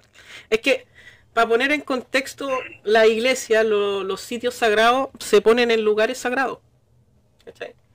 Eh, son, como dijo el Donkey recién, para, para tapar el paganismo. O, en lugares que son portales. Por eso dicen que la mayoría de los portales están en complejos militares, los más modernos, ¿no es cierto? Pero los antiguos están en la iglesia. Entonces, súper interesante. Ah, no, después cuenta esa historia que la he contado tantas veces ya. Cuéntala nomás, weón. Cuéntala. Dale, Sí, porque hablaste, hablaste de complejos militares y yo, tate, lo que pasó hace años atrás. dale, cuéntala de nuevo nomás. Ahora voy a contarte, no. Esta historia es buena. Eh, yo estaba, hice servicio militar en la gloriosa Fuerza Aérea de Chile. Lo hice en el Regimiento de Artillería Antiaérea y Fuerzas Especiales acá en Quintero. Eh, bueno, para poner en contexto el lugar, eh, son- las instalaciones son sumamente modernas, pero sí antiguamente existía la base aérea ahí y dentro del complejo militar existe el llamado humedal o conchal, que por aquí voy a, voy a googlear mejor eh, el término, debido a que es una instalación prehistórica. ¿Ya? Para poner en contexto, ahí vivía una tribu que... Pero voy a buscar aquí por Google mejor para... El Bosque Las Petras se llama. Bosque Las Petras. Era un conchal indígena que está dentro de la base aérea de, fuerza- de la Fuerza Aérea. Pues, el tema de que está durmiendo junto con, con el resto de la compañía, Ujú. 50 soldados que estaban dentro, sí, más o menos. Y eh, en es, bueno, cuando nosotros dormimos existe una imaginaria. ¿Qué es lo que es la imaginaria? Es un compadre de nosotros que durante una hora tiene que andar rondando alrededor de toda la cuadra, el lugar donde nosotros dormimos, para ver que ninguno tenga algún tipo de accidente, o se ahogue, o se levante, etcétera, etcétera. Que se van relevando cada una hora. Es la misión del imaginaria. Ya, pues. El tema es que estamos durmiendo y de repente esta imaginaria pega un grito. ¿Ya? Y estaba acompañado de un cabo. Y el cabo también se percató de este, de este ser, un ser pequeño, negro. Resulta de que nosotros nos despertamos debido a que este ser, eh, bueno, para ubicarlo geográficamente, dentro de la cuadra estaban todos los casilleros donde nosotros guardamos la ropa, y estos casilleros eran metálicos, y todos tenían un cantado. Resulta de que este ser saltó desde una ventana de alrededor de uno o dos metros de altura, más o menos, una ventana pequeña, pero de un metro, de dos metros de altura salta este ser, pone su mano a la altura de los candados y empieza a correr alrededor de la cuadra y empieza a hacer, a hacer sonar todos los candados de la de los casilleros. Así que imagínense el sonido que había dentro del- de la cuadra, nos hizo despertar a todos. Y lo único que nosotros percatamos de que este ser pequeño, de menos de un metro, o negro, eh, salió corriendo hacia el sector del baño y luego de ahí pegó un salto y se fue del lugar. El tema es que todos quedamos espirituados, asustados con lo que pasó desde el, desde el cabo que estaba con nosotros hasta el menos antiguo de los soldados con Cristo. Fue tanto el- el- la bulla que generó este tema que nos sucedió a nosotros en la noche que al día siguiente tuvo que ir el coronel, el que estaba a cargo de toda la base aérea, ¿Mm? en compañía de un cura para empezar a limpiar el lugar, santificar el- la, la cuadra. Porque como el, el cabo, que era clase que estaba junto con nosotros, dio cuenta de lo que pasó y generó gran repercusión dentro de la, de la base. No sé si antes había ocurrido, pero no ocurrió a nosotros en ese tiempo, el año 2000, 2005. Yo creo que, que sí tenían eh, conocimiento de que pasaba algo raro. Por la Sí, reacción yo que tuvo- mismo. por la reacción que tuvo de llamar al tiro al cura, ¿cachai? Porque no hubiese sabido qué hacer y cómo reaccionar o lo hubieran tomado para la chacota. po. En un principio si Ujú. hubiera sido la primera vez. Pero esa cosa de tomarlo con seriedad tan rápidamente que ah, hay que llamar a un cura al tiro, es que yo creo que tenían conocimiento de lo que les había pasado. Bueno, de hecho no podemos dormir nada después el- ese- esa noche. Y todos preguntándonos qué, qué es lo que era, porque nada lógica, porque era un ser muy pequeño. Como para decir que fue un humano, o decir, ya fue un comando, o dale, que saltó. Bueno. Bueno, como yo dije anteriormente, em, las bases militares pueden estar conectadas sobre lugares eh, secretos, ¿cachai? En, en Estados Unidos hay muchas personas que trabajan en estas bases y dicen que están sobre instalaciones secretas de... O sea, donde había naves extraterrestres. Pero... No sé. También puede haber sido un duende. O red subterránea. Mm, Sí. Entonces, súper interesante. Y aparte que, que es bueno nombrar que prácticamente todo el mundo está conectado por el subterráneo.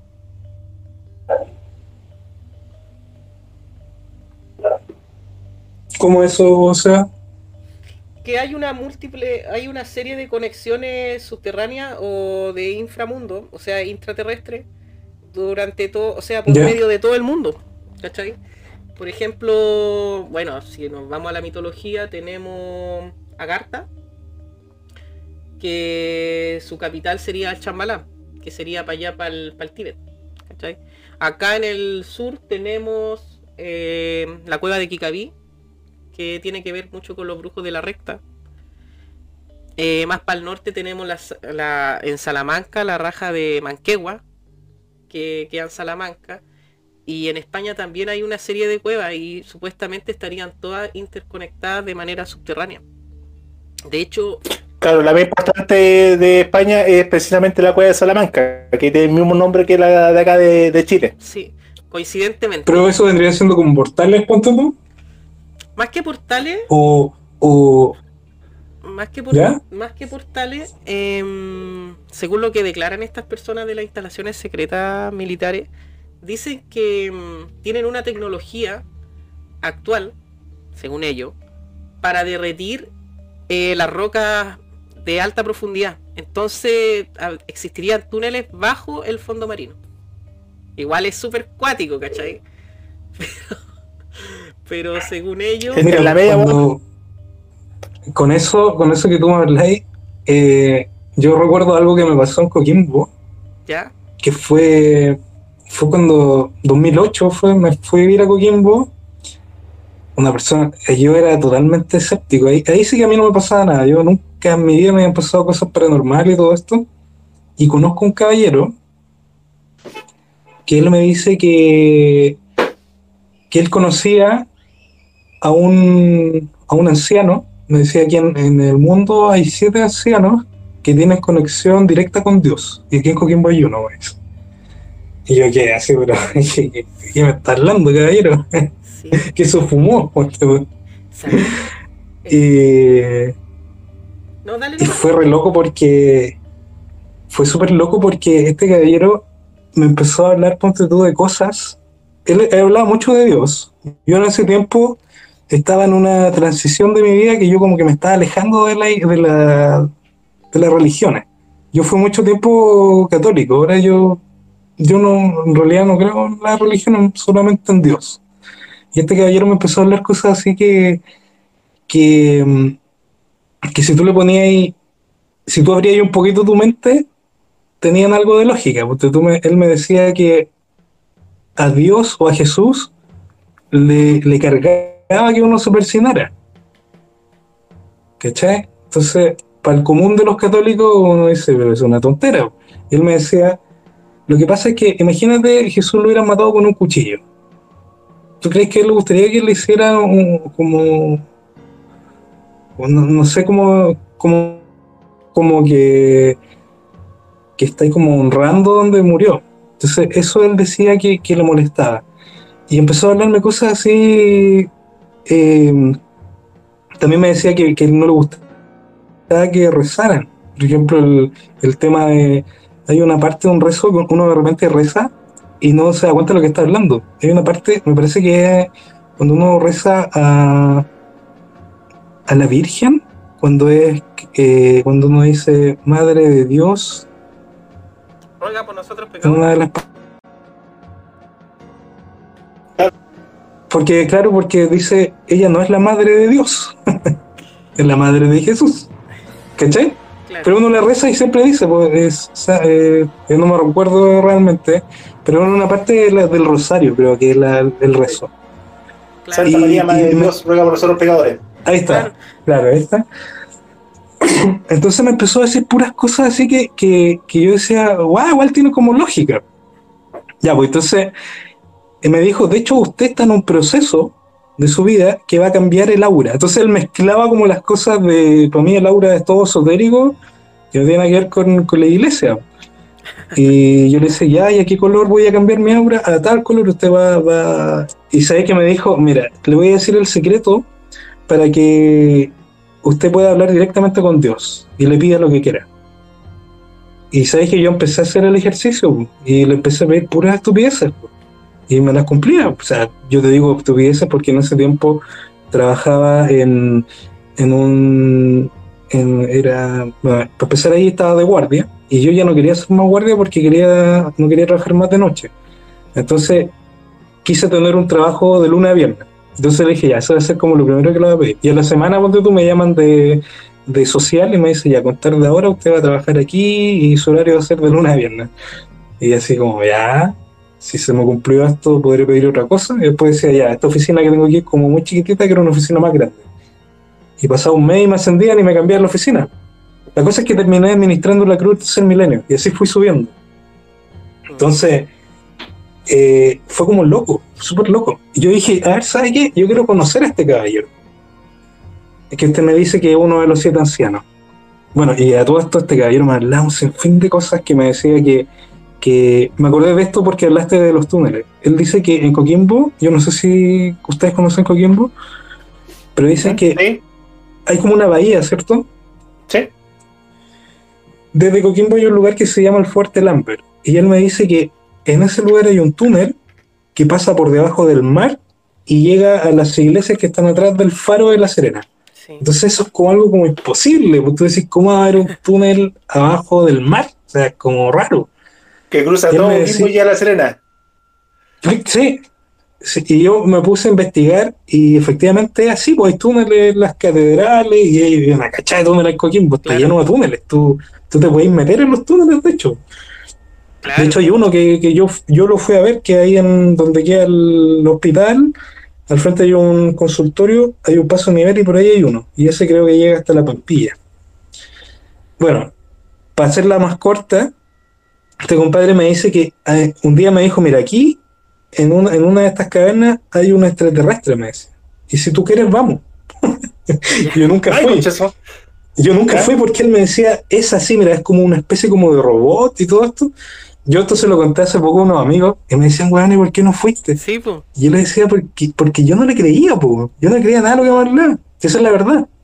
Y lo otro es que yo después me puse a investigar y todo coincidía. po. Ponte tú cuando me habló esto de los túneles, todo coincide porque eh, lo- dicen que lo- los piratas, creo que allá hay un, tesoro muy, muy conocido que es el tesoro Guayaquil.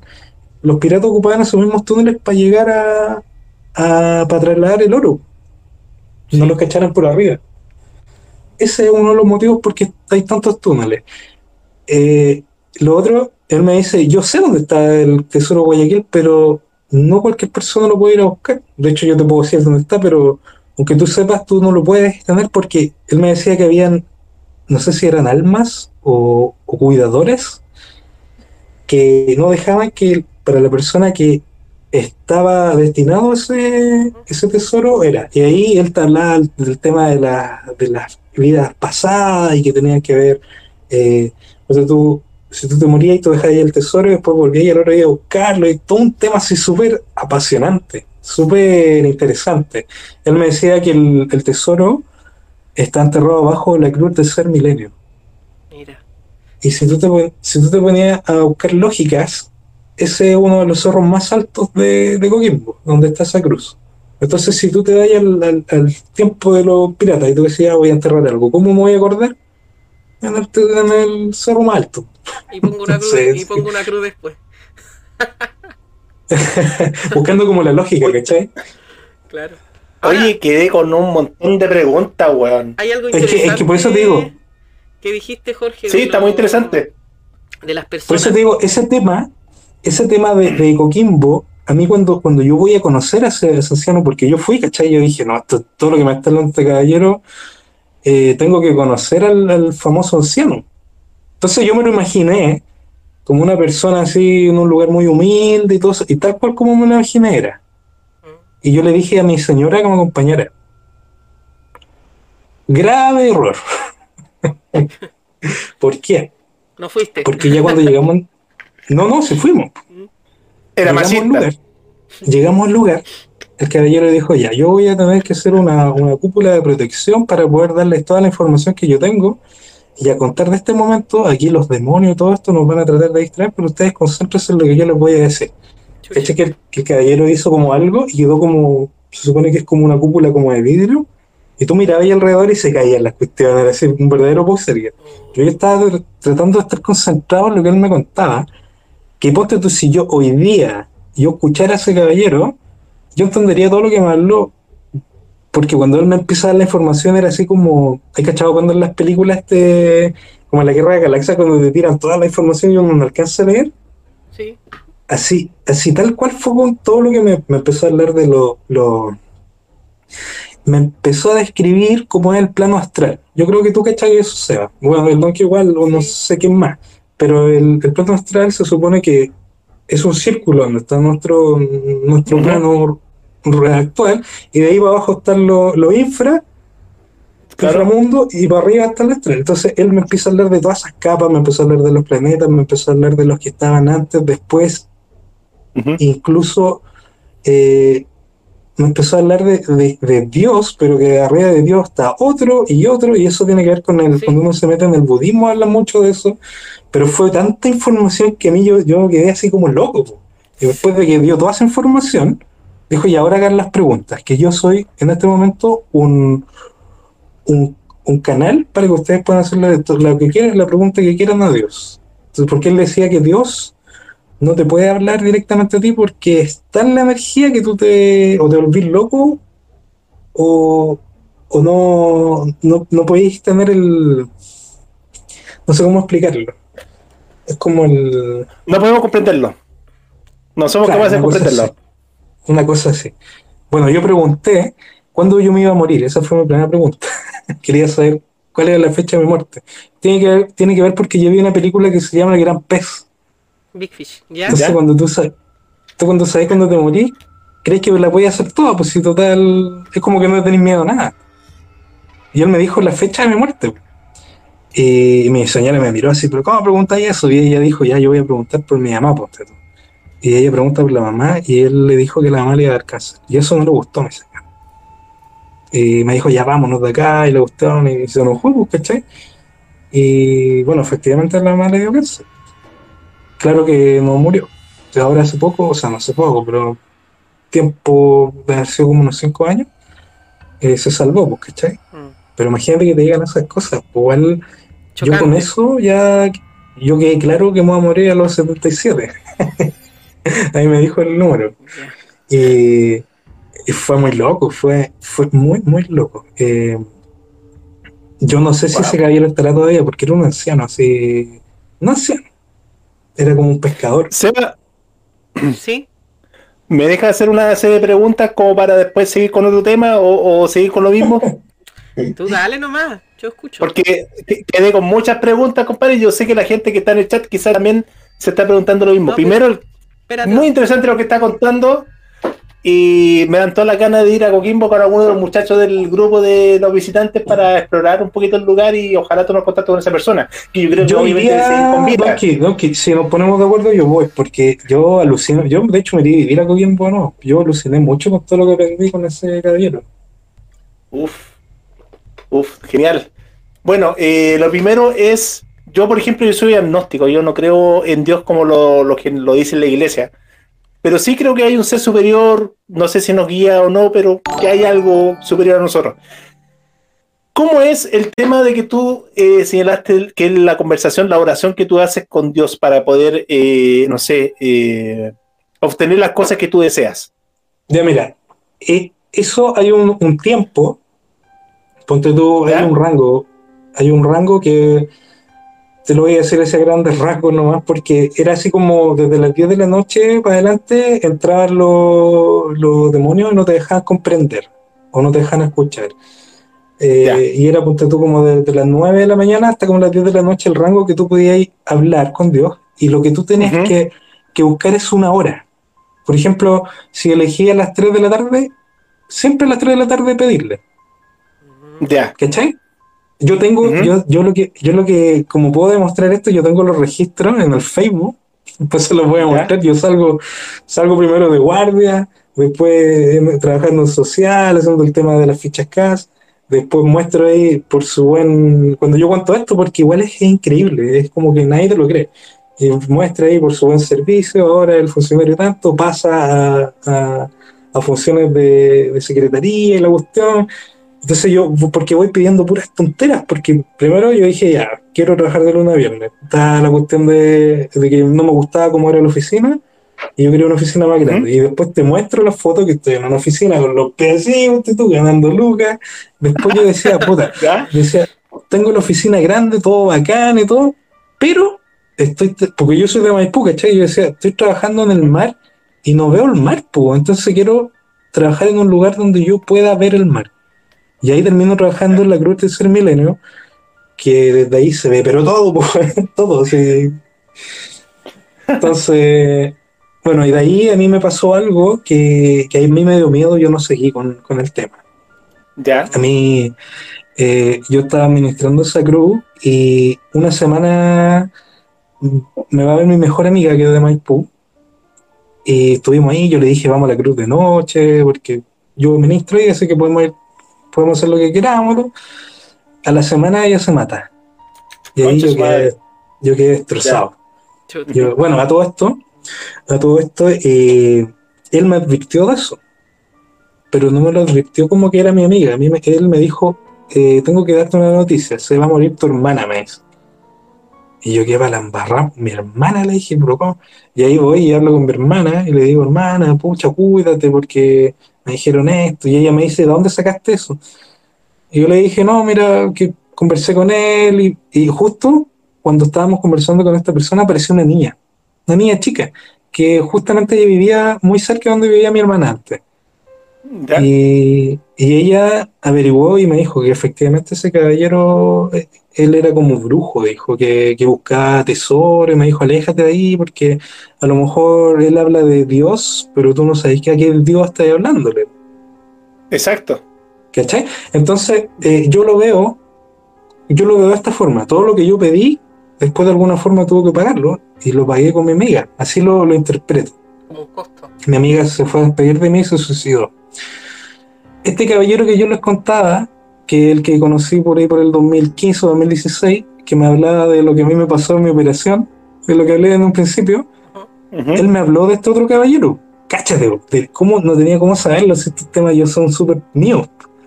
Ya. Y él me dice que él abrió este, por decirlo, portal, por ponerle un nombre, porque de ahí para adelante a mí no me han parado a pasar cuestiones así paranormales. Pero así heavy. Desde ahí para adelante. Claro. Entonces él me dice que él, él como que abrió ese, no sé cómo de- decirlo, eh, Como el tercer ojo. cuando- La facultad para, para tener más los contacto. nombres. Claro. Ya. Me Ahora, recordó dijiste algo, una cosa que. lo que lo que contó Jorge y me recordó un poco a lo que pasa en la en el Valle de los Reyes, la pirámide de, de Giza. En la en la habitación del, del rey, Napoleón entró y se comunicó con una entidad, ¿cachai? Y él logró ver sombras eh, volando por las paredes eh, y escuchar voces y ver un, un desastre total alrededor. Cuando hablaste eso de la cápsula que formó el caballero y alrededor había un desastre, había ruido, o cuando dijiste que la voz de Dios era inentendible, se me vino, me hizo al tiro clic con la mente y la comparación de las cosas que pasan adentro en la, en la cámara del rey, en la pirámide de Giza, cuando entró Napoleón y dijo que, que no recomendaba volver a hacerlo, pero a él le cambió la vida porque se comunicó con alguien. Claro. A mí me, recordó otra cosa. Yo tuve una ex suegra que era brujita la señora, de allá del sur. Y ella, me- a mí me encanta, ella sabía que me gustaban hablar de estos temas paranormales, pero ella me decía lo siguiente, si querés hablamos todas las cosas paranormales que tú quieras, pero hasta antes de las 10 de la noche. Después de las 10 de la noche yo no te puedo hablar de estas cosas. Porque resulta que estas series tienen, tienen, escuchan, y cuando tú hablas de estos temas, lo atraes. Mira. Yo me acuerdo que yo empecé, yo empecé a pedir las cosas a las 3 de la tarde. y ahí hablaba con él. Ya, Supuesto Dios. Claro. Sí, sí. ¿Qué más preguntas tenía Donkey? Uf, eh, bueno, hay que ir para allá. Sí, Hay que ir para allá a, no sé si explorar o buscar ahí más información al respecto o información que tú mismo no puedes eh, señalar. Yo ponte tú, yo si fuéramos, te podría llevar a ese túnel que es donde está. Te Ya. podría mm, eh, podríamos buscar a este caballero. Que yo creo que el anciano ya debe haber muerto, pero bueno, yo creo que el que me llevó hacia él existe, porque era relativamente joven, en ese tiempo ya tenía unos 40, 45 años. Entonces, a mí, la verdad es que me gustaría volver a verlo, porque igual quedan hartas cosas pendientes, quedan, quedan muchas incógnitas. Ponte tú el ir a ver a ese extraterrestre y él me decía, anda, yo te llevo, me decía, pero tenés que ir tú solo. Entonces a mis amigos me decían, a lo mejor tú entrabas ahí y te podía pasar algo, po, o a lo mejor te estaba probando. Mm. Claro. Es que, es que lo que pasa que tú dijiste algo también súper clave en cercano cuando partiste el relato, que es de las personas que están acaudelando la cueva, que se llaman guardianes. En todas las cuevas o lugares subterráneos hay guardianes. ¿Cachai? Si uno se va a la, a la mitología de cualquier lugar, se va a encontrar con la figura del guardián. ¿Cachai? En- Te vas a Sí. encontrar con la figura de la serpiente, con la figura del. del. ¿cómo se llama? El del sur. El. Ese mismo. Pero en todos Ese lados- mismo. en todos lados hay, hay guardianes en las cuevas. Ahora, ¿por qué? No sé, y generalmente no son no son humanos.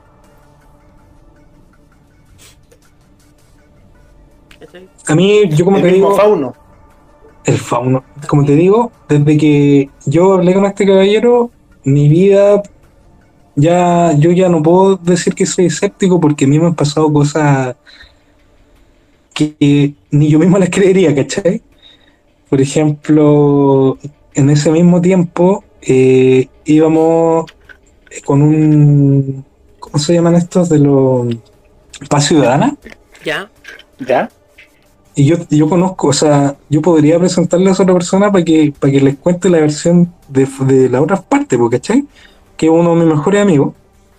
Íbamos a un lugar X, fuimos con él, lo llamamos, y, y arriba de nosotros se posó un, una especie como de ovni. Y el auto lo levantó en un momento así, ya, loco, ya, loco, loco, loco. Y bueno, después que pasó todo eso, paró el auto el caballero y dijo, ya, esto va a quedar entre nosotros, nadie nos va a creer, no se habla más del tema. Y fue una base, pero, pero eh, el tema igual se habló. ¿Cachai? Igual lo hablamos porque era, o sea, imagínate tú vas en un auto, te, algo te aparece con muchas luces, te levanta, de ahí yo como que no me acuerdo mucho lo que pasó, como que perdí un poco el conocimiento. Ya. Y después cuando, cuando volvimos y que te digan que no lo conté, es como los temas que yo estoy hablando ahora. Yo, yo busco instancias así con amigos para contarlo, porque es muy bacán, pues yo lo encuentro bacán. Y, y cuando lo hablamos el tema, saltó un, un poli retirado que dice, no, yo, yo tengo una experiencia muy similar con algo que pasó para el norte, que creo que cayó un, un ovni, como en el caso de Roswell, pero es del norte, no sé qué parte específica. Ah, ya, paiguano. Ya, paiguano. Este compadre dice que él en ese tiempo estaba ahí de guardia, subió a caballo, todo, vio el, el ovni, todo. El otro día llegaron un helicóptero de Estados Unidos y se lo llevaron. Yo no tenía idea de ese, de ese, de ese relato. Y, y después el compadre dice que le dio, le dio un tema al, al oído medio, porque él estuvo cerca del. De la nave. Claro, Entonces puse ya- radiación. ya, ya había como otro, otro, otra persona que tiene temas para hablar, porque entonces, igual que yo tengo una, una grabación, chiquillos, que se la voy a mandar después, de un, una luz que yo grabo aquí afuera de mi casa, y yo pensaba que era un dron. Y cachai que le empiezo a, a, a filmar pensando que era un dron, y dije, le voy a hacer señas. Y le empecé a hacer señas con la linterna del, del celu. Y te respondió. Y esta weá me prendió una luz así, pero. Se ve ahí en, el- en la grabación. Pero así como. Súper. eh, Súper potente. Esa es la palabra, potente, sí. No sé si cachai el- la luz que yo tengo aquí atrás, que es Sí, la- el, reflejo de la. De la si yo me acerco a esa chica, pero cuando me llega es así como así, ¿cachai? Fácil la luz. Y esa luz a mí me dio como una información que yo creo que ya, ya el tema ya pasó. Yo esto lo, lo mandé a un grupo que se llama Space eh, OVNIs y Space, algo así. Y ahí eh, había muchos compadres que tenían tema con los ovnis y todo eso. De hecho, supe que, que aquí en Conbarbalá está Claudio Pastén. Tú, Donkey, creo que hayas hablado de él. Sí, sí.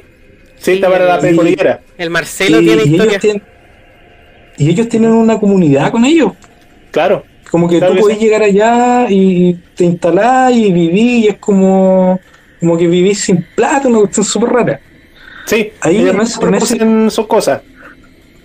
en ese grupo yo los conocí a ellos. Y yo les mostré el, el video y ellos me dijeron, no, te hicieron un destello. Eso pasa mucho aquí, me dice.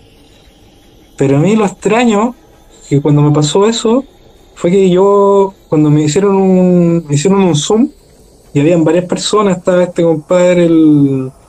Ay, no me acuerdo el nombre, que es un ufólogo bien conocido, que tiene siempre contacto con el, con el Claudio Pastel. Ah, Eh, ¿Fonsalía? ¿Ah? Rodrigo Fonsalía. Fonsalía. Sí, ¿Ya? Rodrigo Fonsalía. Y estábamos ahí hablando, y sabéis que a mí de un de repente yo empiezo a hablar así puras cabezas de pescado.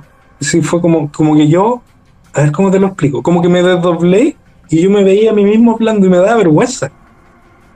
Una, algo cuando empezamos a hablar del tema del destello y todo eso, así como que yo digo, no, y me dijeron que dijera esto, la que era un mensaje así como súper lógico, que era así como cuidar el agua, el planeta, que, que ellos estaban antes que nosotros, que nosotros no somos dueños de acá, ay, fue así, una- fue un tema así que, que a mí me dio como vergüenza, fue algo, algo muy loco. Y yo lo asimilo a ese destello que era como una forma de información, no sé, como algo telepático. qué cuático. Bueno, y, y de ahí para adelante, por eso te digo, los temas son igual súper locos. Yo de un tiempo hasta después aprendí, bueno, esto yo no lo, no lo hablo. Mira, de hecho, por eso nos conocimos con Cristian y nos hicimos tan amigos, porque yo le comenté esto. Yo de un momento hasta ahora aprendí a interpretar mensajes de ángeles. Y creo que Pastén también habla de eso. Yo no estoy hablando de que vino un extraterrestre y me dijo yo soy un ángel y te, te voy a hablar esto. No. Yo aprendí a comunicarme con ángeles. Por ejemplo, si yo necesito ayuda, les digo y me responden no de forma. O sea, en un principio era así. No es una forma telepática. En un principio era así como. Tú decís ya. Voy a comunicar con ellos y voy a. Como, voy a como abrir la antena y ponte tú, tú pe- pedí una pregunta y te la repiten, ponte tú en la radio, en la tele, en el mismo internet. Me ha pasado. Pero tenéis que, Ahora que, pero que sé de estar, esa forma, me ha pasado. tenéis que estar muy atentos. Sí. Tiene que ver mucho, tiene que. Bueno, y más adelante. ¿Mm? Estar predispuesto. Claro. Yo, yo ponte tú. Después aprendí que ellos también se comunican con los números. Creo que ustedes hablaron un programa sobre eso. Los números, cuando se te repiten mucho, también son mensajes. Números repetitivos tienen una, una codificación. Es como, por, por darte un ejemplo, se te repite mucho el 3, te están diciendo arriba, lo estáis haciendo bien. Eso es lo que estáis haciendo. ¿Cachai? Exacto. Exacto. La otra vez al Sebastián le, le compartí por interno una captura de pantalla de una publicación que nosotros hicimos y cuando lo tomé, en, la, en esa captura de pantalla solamente había números 3. En todos los 33 me gusta, eran las 13 con 33, había comentado 13 personas, entonces era como puros 3 que habían en el en esa captura, que era de, de la página de nosotros, no sé si era de Instagram o era de acá de, de TikTok, pero era de, de una de nuestras redes.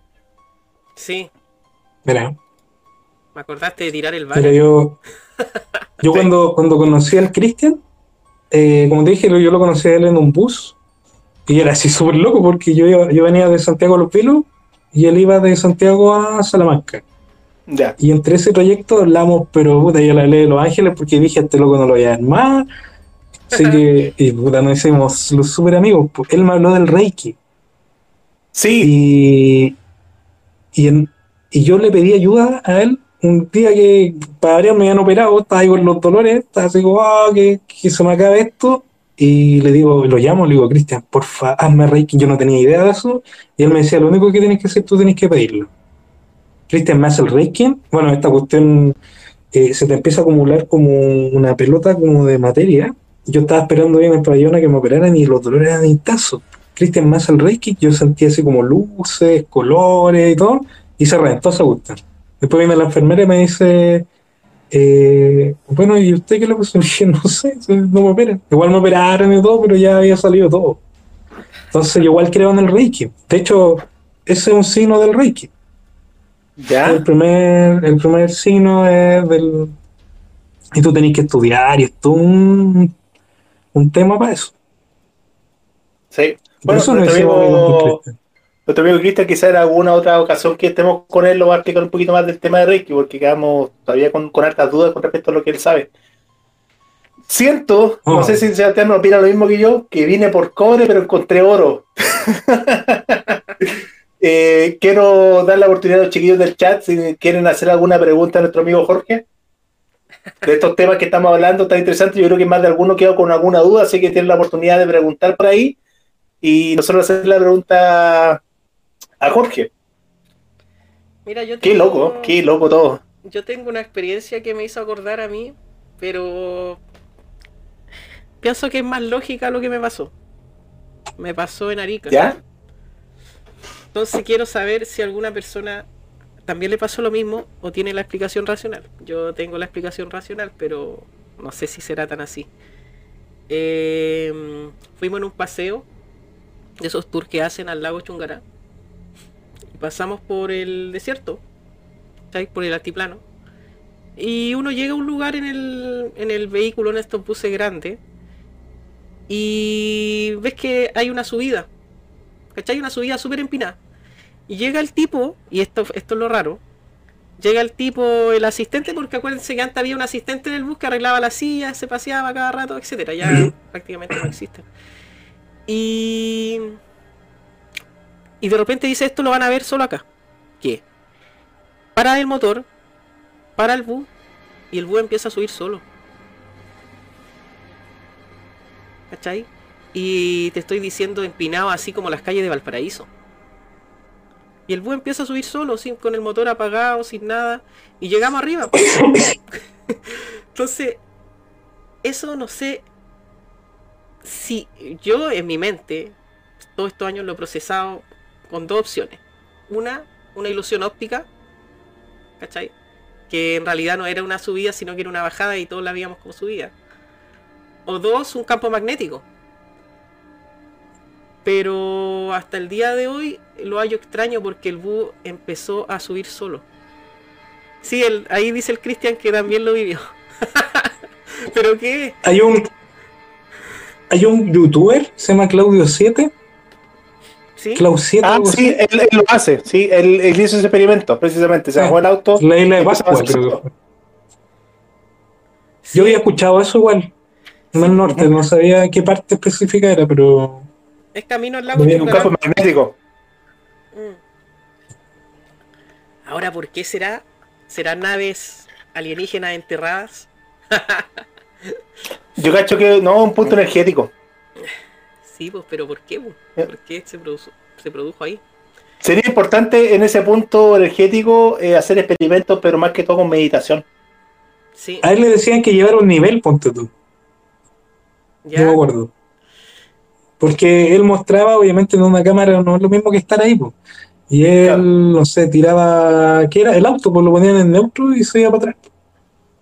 ya. Y él Ponía el nivel de que, que efectivamente estaba plano el terreno. Ahora, tú, Jorge, Claro. tenías una cama de cuarzo, ¿verdad? Sí. Ahí está. Sí. Eh, el cuarzo, porque me acordé, la otra vez estaba viendo un documental también y hablaban del cuarzo. El cuarzo tiene la capacidad de abrir portales. Mira, de hecho, esto que tengo aquí, no sé si se nota, ¿Sí? esto no es cuarzo.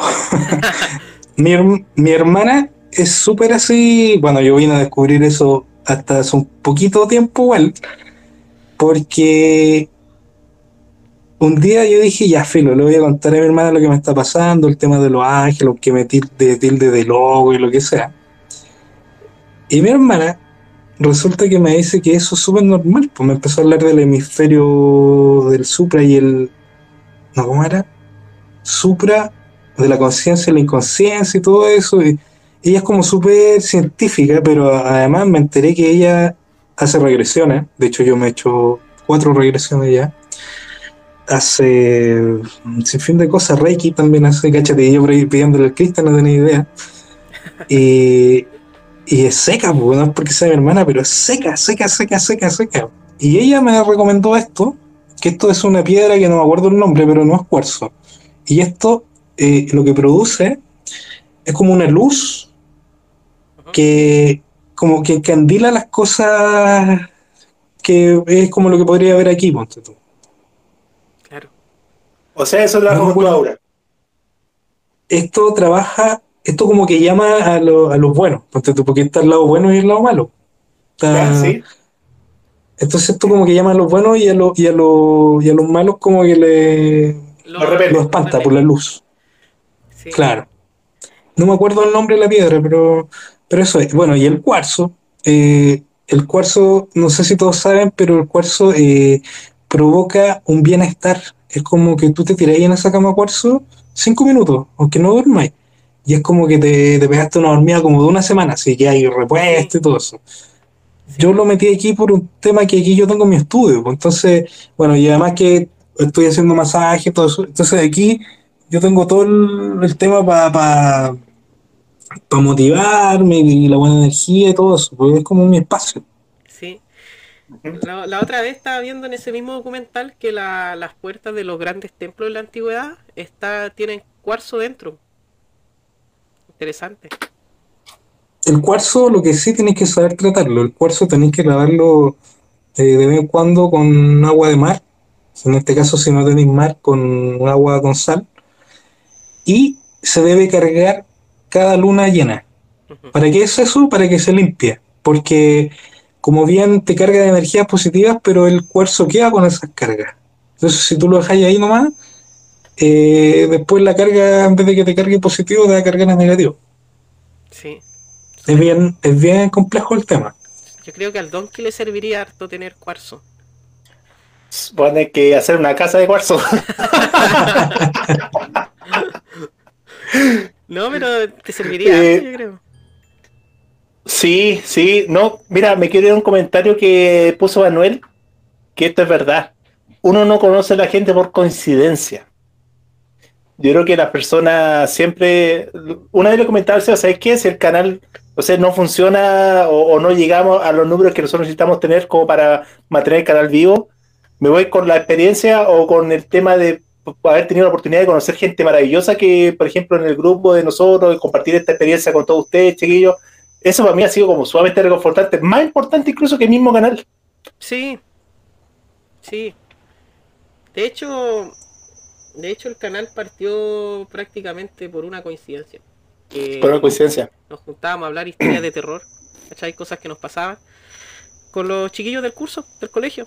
Y de repente decían, ah, ustedes hablan pura weá, ¿cachai? Típico comentario de la gente que es más terrenal. que nos decían que eran cabeza de pescado. La cosa es que a poco nos juntábamos en, en esta cuestión de Discord a conversar a veces. Y una vez le dije al Donkey, ¿por qué no hacemos un canal de YouTube? ¿Cachai? Y ahí partimos. Y partimos, bueno, con el Instagram, subiendo todos los días información prácticamente súper ajedreado.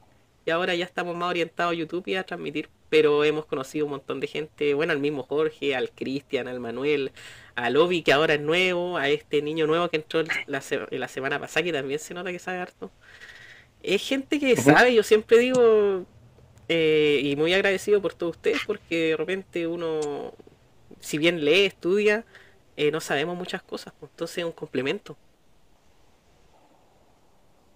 Claro que sí. Nosotros más Yo que todo tenemos la parte teórica, pero más allá de eso, ¿no? ¿sí? Con el Cristian, ponte tú siempre quisimos hacer esto. Él me decía, tú ¿Ya? tenés mucha historia, entonces sería más que como pa- para, para ver más experiencias, más que nada. Y siempre quedó ahí la idea, pues nunca lo hicimos. Una, porque no cachábamos bien cómo se hace, cómo se conecta y todo eso, pero yo cuando los vi a ustedes eh, también me interesó mucho. Yo, yo para nada encuentro que hablan de estupidez, yo encuentro que lo que se habla acá es es lo que a veces hay personas que no se atreven a hablar o tal vez lo, lo tienen ahí y tienen el, Miedo el lo diré o no, qué pensarán de mí. Sí. Yo, a mí, por ejemplo, aquí, yo me siento súper, ¿cómo lo puedo decir? Eh, a gusto hablando, porque, no sé, me, me dan esa confianza. Es bien, es bien interesante. Yo cuando, cuando aprendí a hablar con Ángeles, ponte tú, yo quería contarle todo. Y alguien se me acercó y me dijo, esto no es para todos. No Claro. es para todos. O sea, Eh, sí. Sí, es verdad. Es verdad lo que Hay, dice- hay un dicho, hay un dicho antiguo que no sé si está en la Biblia, pero dice el que tenga oídos que escuche. Sí, Algo por ahí va. Es verdad lo que O sea, dice- est- est- estos mensajes son para las personas que están orientados a, a que tienen que saber esto. Pero lamentablemente no todos están preparados para saberlo.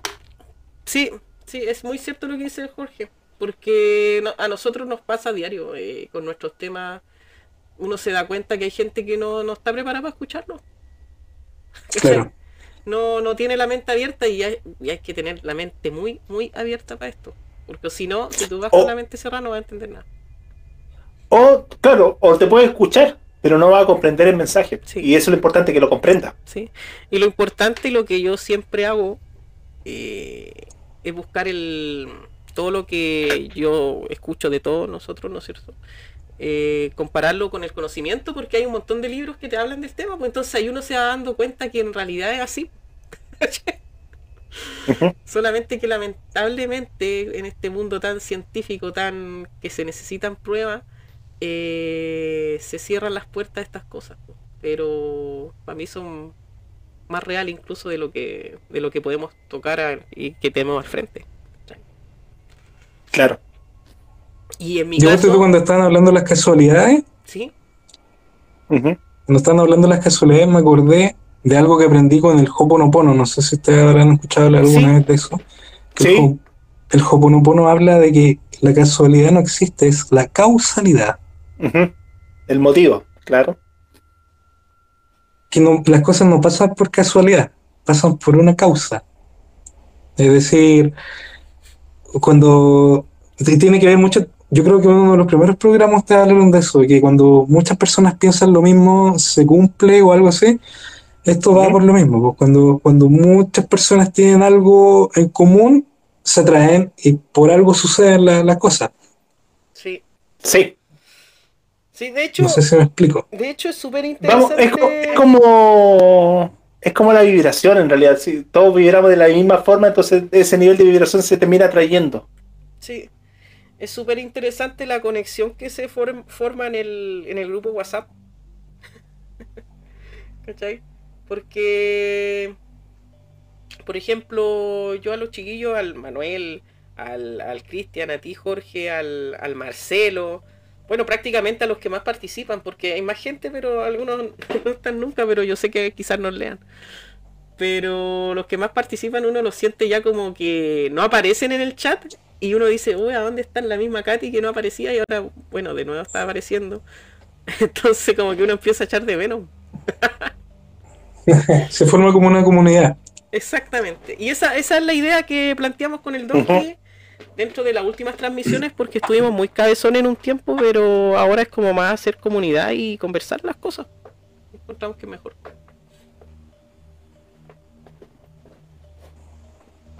Oye, y, lo, y las personas que están ahí tienen preguntas, sí, porque este tema es amplio, es amplísimo. Entonces, yo, yo caché que el Donkey como que se le olvidaron un poco las preguntas, pero, Tenía harta pero y si se alguien fue. tiene. Es que Yo soy igual soy súper disperso. Sí. Sí, es que No, es que, ¿sabes que quedé con la, con la, con la duda sobre el tema de, de allá de la cuarta región, de Coquimbo, todo eso, así como que en- dentro de mi cabeza se me generó un rollo, pero muy bacán, ¿cachai? Eh, como que, o conocer a esta persona, o ir para allá, o tener cierto conocimiento, o eh, el mismo tema de decir, estaré yo por el camino que corresponde, Eh, hablemos de conocimiento. ¿Será lo que yo estoy leyendo, o, o las cosas que estoy hablando, eh, eh, serán correctas, o estaré equivocado? mm, Entonces son como esas dudas que tengo en, en forma interna. sí. Hay hartos lugares que, que tenemos que hacer alguna vez visitarlo. Este, Sí. La idea es que vayan todos también, pues, o sea, los que puedan. Por ejemplo, Chiloé también sería un buen lugar para ir, ¿cachai? La isla French. Ah, ¿Tú decías hacer un, un grupo y ir a lugares así varios? Hoy Sí, sería entrete. Sí, Es que eso es Sería lo que queremos. buenas. Hoy sería buenísimo. Sí. De hecho, se podría sacar hasta algo de money de eso. Yo como que ando en la búsqueda de eso. Hacer como una especie como de, de ruta turística. claro. Claro, sí, po. ¿Cachai? Sí. ¿Cachai? Y el que, el que, ponte tú que no estaba en el grupo, pone, pone eh, qué sé yo, mañana salida tanto, y se cobra algo y así sirve para hacer los viajes. Sí, No sé, un algo que se me ocurrió recién. Sí, o sea, Tengo el, el signo peso en este momento en mi casa porque necesito pega. ¿sabes que no es mala idea? De hecho, por eso tengo la cama de cuarzo. Hay muchos lugares que- o grupos que hacen tour de este tipo. Sí, Claro, pero- darle una vuelta no sería mala idea. Mm, Buscar así, tenéis que armar un grupo de los que estén así dispuestos, con tiempo para esto y hacerlo. claro. Yo sería uno de los primeros. Pero es interesante, por ejemplo, no sé si mi mamá M nos estará escuchando ahora, no creo, porque hay cuatro personas y una soy yo. Pero allá en Curacaví había un personaje, y si, y si no está en otro envío, se lo vamos a preguntar cuando aparezca. Mi mamá y mi papá querían contar la historia de allá, porque ellos saben más. Eh, hay Todo un está curado, weón. hay un personaje que era un vidente. ¿Cachai? Un caballero que era un ¿Ya? vidente. Y que era un viejito, pues, y era súper famoso y toda la gente iba allá a que le viera el futuro, a que lo sanara con las manos. Entonces, uno no debe existir ya, ya debe haber fallecido. Pero también era un personaje icónico de Curacaví. Y, y de historia de Curacaví, bueno, harta. harta. Pero, por ejemplo, por ejemplo, em, a ver, nosotros llegamos a la casa de Curacaví, era la casa de mi, de mi bisabuelo. Es que la historia hay que partirla de, hace- de- muchos años atrás, de muchos años atrás, pero la voy a contar rápidamente, para llegar al punto que quiero llegar. Eh, Mi bisabuela era, es, su papá es de los fundadores del Audax italiano. ¿Ya? Son inmigrantes. Mi bisabuelo vivía en Valparaíso, eh, apellido McLean y toda la talla. La cosa es que la cosa es que mi bisabuela se enamoró de mi bisabuelo y no eran la misma clase social. ¿Cachai? Mi bisabuelo vivía en el Cerro Placeres, donde vivían, donde vivía actualmente mi abuela, y mi bisabuela era de Santiago de clase prácticamente alta alcurnia. ¿Cachai? Era como la historia de la dama y el vagabundo. Entonces cuando ella le contó que se enamoró de mi bisabuelo, a él, él le dijo que, que no lo aceptaba y que si lo aceptaba ella se tenía que ir de la casa. Pues ya, me voy de la casa. Se fue de la casa. Porque acuérdense que esto es, es tiempo antiguo, o sea, antes los Sí, matrimonios eran planificados prácticamente.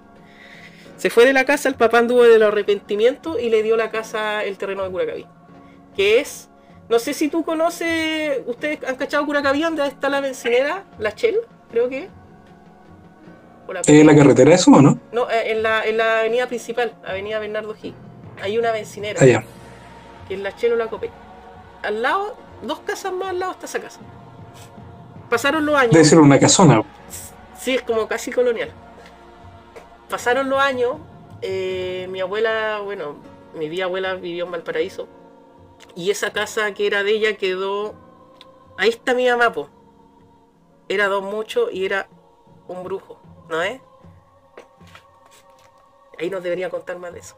La cosa es que pasaron los años, ¿cachai? Esa casa quedó allá, mis bisabuelos se fueron a vivir al paraíso, y mis papás me tuvieron a mí, y querían irse a vivir juntos. Si mi mamá me corrige que está ahí, si me equivoco que me corrija, pero querían irse a vivir juntos a un lugar, pues.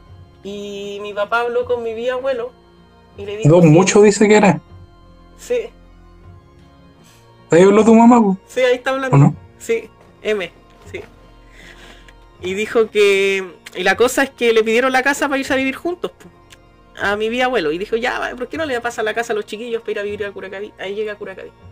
La cosa es que esa, esa casa tiene mucha historia. Eh, bueno, es casi secreto y tabú familiar. Pero el ex esposo de una tía se suicidó en esa casa anteriormente a que nosotros llegáramos, ¿cachai? Eh, lo pillaron colgado en unos almendros atrás. No sé en qué... ¿Y tú viviste ahí? Sí, pues años después. Años después, pues. ¿Y Porque tú- mi- pero, pero te penaban o no? es que ahí va, ahí va el punto y a eso quería llegar. Yo veía una sombra cuando era chico en mi pieza. ¿Cachai? Mm, Y bueno, no sé si a mis papás les conté eso, pero siempre veía una sombra en la en la esquina de mi cama mirándome. O sea, pará. Yo no sabía del Bueno. suicidio, pues supe años después cuando ya nos fuimos de esa casa y volvimos al paraíso. Pues, y ahora como que juntando los cables, digo, chucha. ¿Cachai? Bueno, si no sabían, ahora sabe. Pero Pero a ella, a ella deben haberle pasado cosas igual, pues. No sé, pues, no sé a po, mis ¿no? papás. Sería bueno que, que mandaran esa historia o me las contaran por teléfono, pero en audio. claro. Sí, po. Porque en esa, ellos vivieron su estancia de adulto 20 años, más o menos ahí en Curacaví, o sea, a la edad de 20, 20 y tantos años. Entonces ellos deben saber más historias que yo, yo era niño, pues, ¿cachai? Por algo se fueron, pues. No sé, pero, pero ese sitio era súper extraño, y, y no sé, según lo que lo poco que sé de esa historia familiar, casi secreta y tabú, eh, tenía problemas de deudas, pero, pero anda a saber si había otra cosa. ¿Cachai? Porque Mm. la, la casa era súper antigua y tiene una, una vibración súper cuática esa casa. Como que siempre, no sé si era cosa de cabro chico o qué, pero pensábamos que habían tesoros en esa casa. ¿Cachai? Tesoros enterrados. Y, y ahora esa casa todavía existe, sí, pero la vendieron. Ya no es de mi bisabuelo.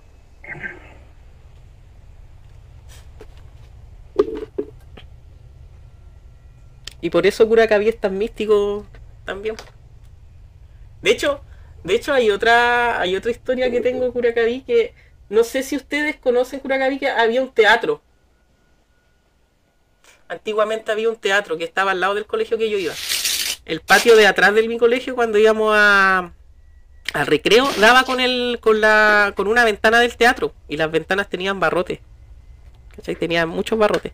Entonces ese teatro estuvo mucho tiempo abandonado. En el tiempo que yo estaba en el colegio era prácticamente un teatro o un lugar, cierto evento, no me acuerdo, no sé qué será en realidad. Pero nosotros le decíamos el teatro. Y estaba abandonado, ¿cachai? Y, y adentro pasaban cosas, pasaban cosas.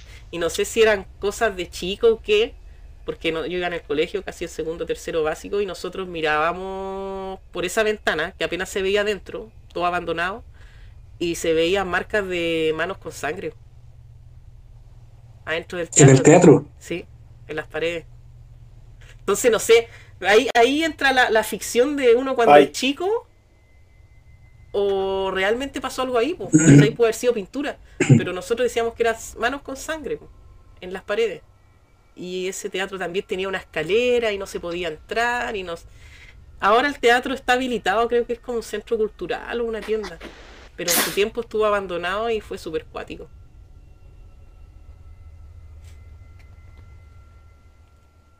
Qué loco. Sí. Bueno, ahí mi mamá dijo que era don mucho y era brujo. Sí. Así que mamá, manda las historias, cuéntalas, pero mándalas en audio. po. O si no, un día ponemos a mi papá en un en vivo, pero sin competencia. No, pues no es la misma. Capaz que se ponga a cantar. Es que, es que se va a poner a hablar de Hitler y va a quedar la cagada. Va a cantar. Te quiero. Así que eso chicos, pues no sé si tienen algo más que contar. Llevamos 2 horas 20 ya. Uy, caleta de rato. No, yo, yo quedé lleno de, de dudas, pero no dudas hacia, hacia Jorge directamente, sino dudas personales de querer ir a un lugar a, a- a buscar respuestas. Sí, mira, tenemos que hacer algo. Yo creo que ya. mm, Bueno, el otro año nace mi hijo en verano, pero. mm, De mitad de año para adelante. Tenemos que planificar algo. Esa, pongámonos esa meta. ¿Cachai? Y. ¿Tú, ¿A ti te gustaría, ponte tú, hacerle preguntas al, al anciano? Al donkey, no sé. Sí, sí, Donkey. Eh, sí, sí. Porque hay otra forma. Yo, yo no yo cuando lo vi ya era anciano. y te estoy hablando del 2010, por ahí. Ya han pasado 10 años, a lo mejor, tal vez, digo yo, tal vez no esté. Pero hay otra forma de hacer preguntas. Pues yo, yo conocí el tema de los registros acá, chicos, hace aproximadamente dos años. Y ese tema igual es apasionante. Eh, Eh, amplio. yo cuando lo Sí. conocí eso, quise aprenderlo. De hecho, yo hice un curso, todavía no lo practico, pero, pero yo ese curso lo hice en el éter. y ese tema ya es súper amplio también. Es, es- es así para hablar mucho rato. Qué bueno. El éter. El, el éter, Einstein habla del éter. Sí. Y, y como te digo, yo el, el curso de los registros acá, chicos, lo hice en el éter. Y es muy loco, es muy loco, es un lugar, es un lugar de luz así que, que yo creo que eso la religión lo lleva o lo transporta a- al cielo. Es como lo más similar al cielo, un lugar así donde tú querías estar siempre ahí. Sí. ¿Ya? Y Yo, ahí hice mil de preguntas, vi a mi amiga que se suicidó, imagínate, que, que fue así algo que me hizo llorar. Fue muy loco. Fue No, muy te bacán. creo.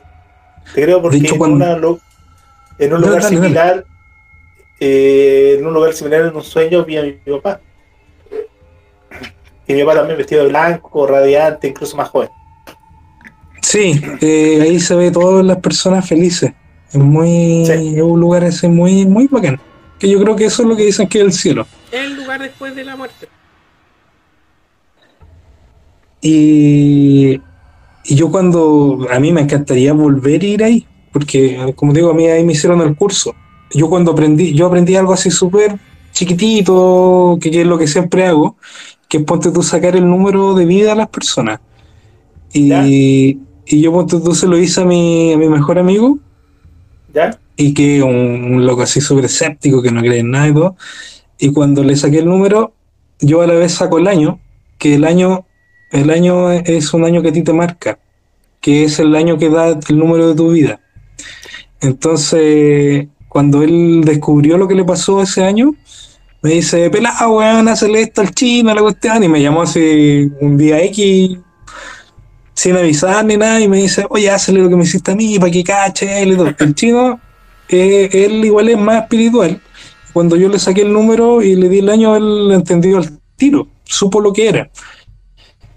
Y después yo voy al curso y me retaron en el éter, que tus maestros, los maestros son así como unas luces, pero en forma de túnica, pero así muy alta. Y ellos me dijeron así, pero es súper, la forma de retar es como, como, como cuando te reta una abuelita, así, tu abuela. ¿Ya? Sí, súper dulce, súper dulce. Me dicen, esto no es un juego. Oye, que para cagamos, ¿cachai? Porque fue como, no, no voy con esto, si esto que estáis aprendiendo no es para güey. ¿Cachai? Pero yo te lo digo así, pero no me lo dijeron así. Fue como muy dulce. Chuta, de nuevo quedé Y- marcando ocupado. Por eso te digo, si tú quisieras eh, tener respuestas, porque a mí, yo no sé si a los 40 años pasa esto, porque yo me acuerdo que mi vieja a esa edad le dijo que quería saber por qué estaba aquí, cuál era su misión y bla, bla, bla. A mí me pasó exactamente a los 40. Y yo pregunté a ellos, ¿cuál era mi misión? ¿Por qué estoy aquí? ¿Cuál es el motivo? Y ellos me dijeron. Y yo quedé más igual porque es algo que yo siempre quise.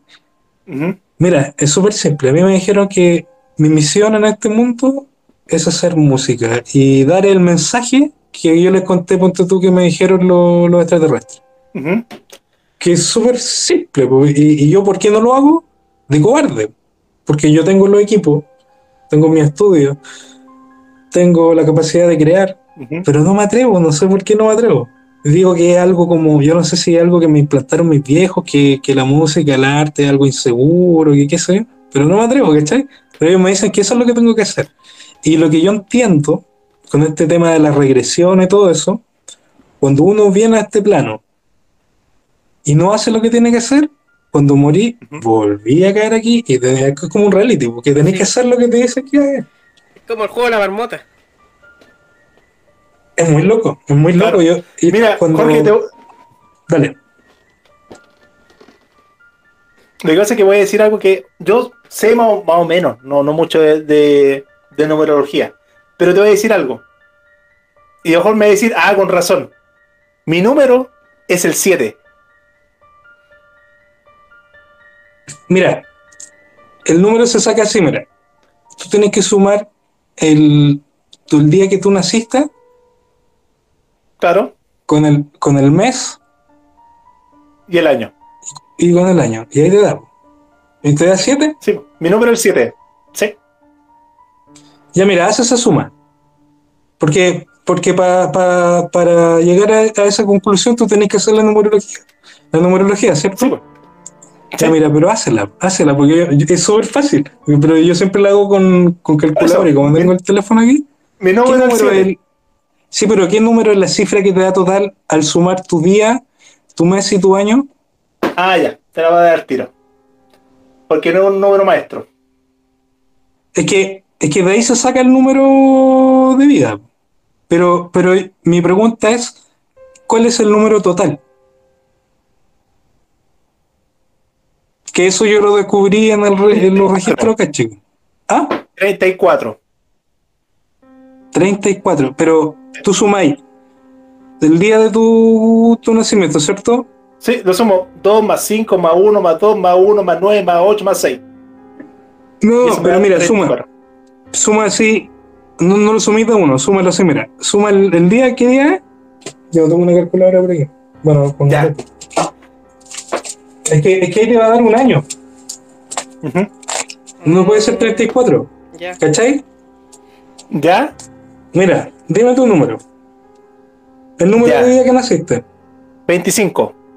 Ya, el 25 lo sumáis con el mes. ¿Cuál era el mes? 12. Ya, entonces ahí te da. Y bueno, y de ahí el año. 1900. 86. 1986. Eso te da una suma total. ¿Sí? Un año. Un año, ¿cachai? No te puede dar 34, es un año. Son. A ver, ay, soy tan malo para las matemáticas. Y el administrador, imagínate. 25 más 12 más 1986. 2023. eran ocho años. 1986. ¿Cuánto? Te- te- Do- 2023 le dio. ¿Ese año te da? Sí, al Donkey. Al Donkey. Ya, Donkey, ese es tu año. Ahí te va a pasar algo que, que vaya a decir, guau. Al otro cagó". año, güey. Este otro año. Eso yo lo aprendí en los registros. Eso yo lo aprendí en los registros, ponte tú. Y eso lo puede hacer ¿Ah? cualquier persona, Seba. Tú también puedes sacar tu número. Sí, a mí me salió. ese te da un año. El 98. Estoy tratando de recortar. Ya, el pasó. 98, tú teni- tú tenés que ver con tu edad. Es súper fácil. Tú decís qué edad tenías y ahí como que decís, ah, esto pasó. ¿Y por qué pasa eso? Porque ese año justo da tu número. Por eso te pasa algo increíble. Mm. Donkey, este otro año es tu año. No, por fin. Por fin. Es bacán, es bacán cuando uno, cuando uno ya sabe qué va a pasar, porque cuando ya te pasó, tú decís, ¡ay, cómo no lo valoré! y todo. Va a encontrar pareja. no sé. güey. Que sea fiel, sí. ¿Te imaginas, eh? Si hay mujeres fieles, por lo Mira, Hay que buscar. Parece. no, sí, hay. Eh, cuático. Bueno, el 98. no, es loco. El 98 creo que nació mi hermano. ¿o no? No sé. ¿Y, y, y tú, y Seba, ¿y tú sabías tu número? No, no. Ahora recién. ¿Tu número de vida? 98. Ya, pues ahí tú te- y, ya, pero no es, no es que 98 es el número, pues ahí el donkey te puede ayudar. Pues de ahí se desglosa. Tú tenés que sumar Ah, el 1 más el 9, 10, más Ya. el 9, más el 8, y y de otro número. Y de esos números se sale el número. ¿Cierto, donkey? ¿Así o no? ¿Sí? me metió 27. Ya, entonces tu número es el 27, 8, eres 9. El 9 es tu número. Mira. Y yo también soy 9. ¿Sabéis sabéis por qué lo encuentro cuático el 9? Porque es un número impar. Y yo siempre tenía una cuestión en mi cabeza con el número 3.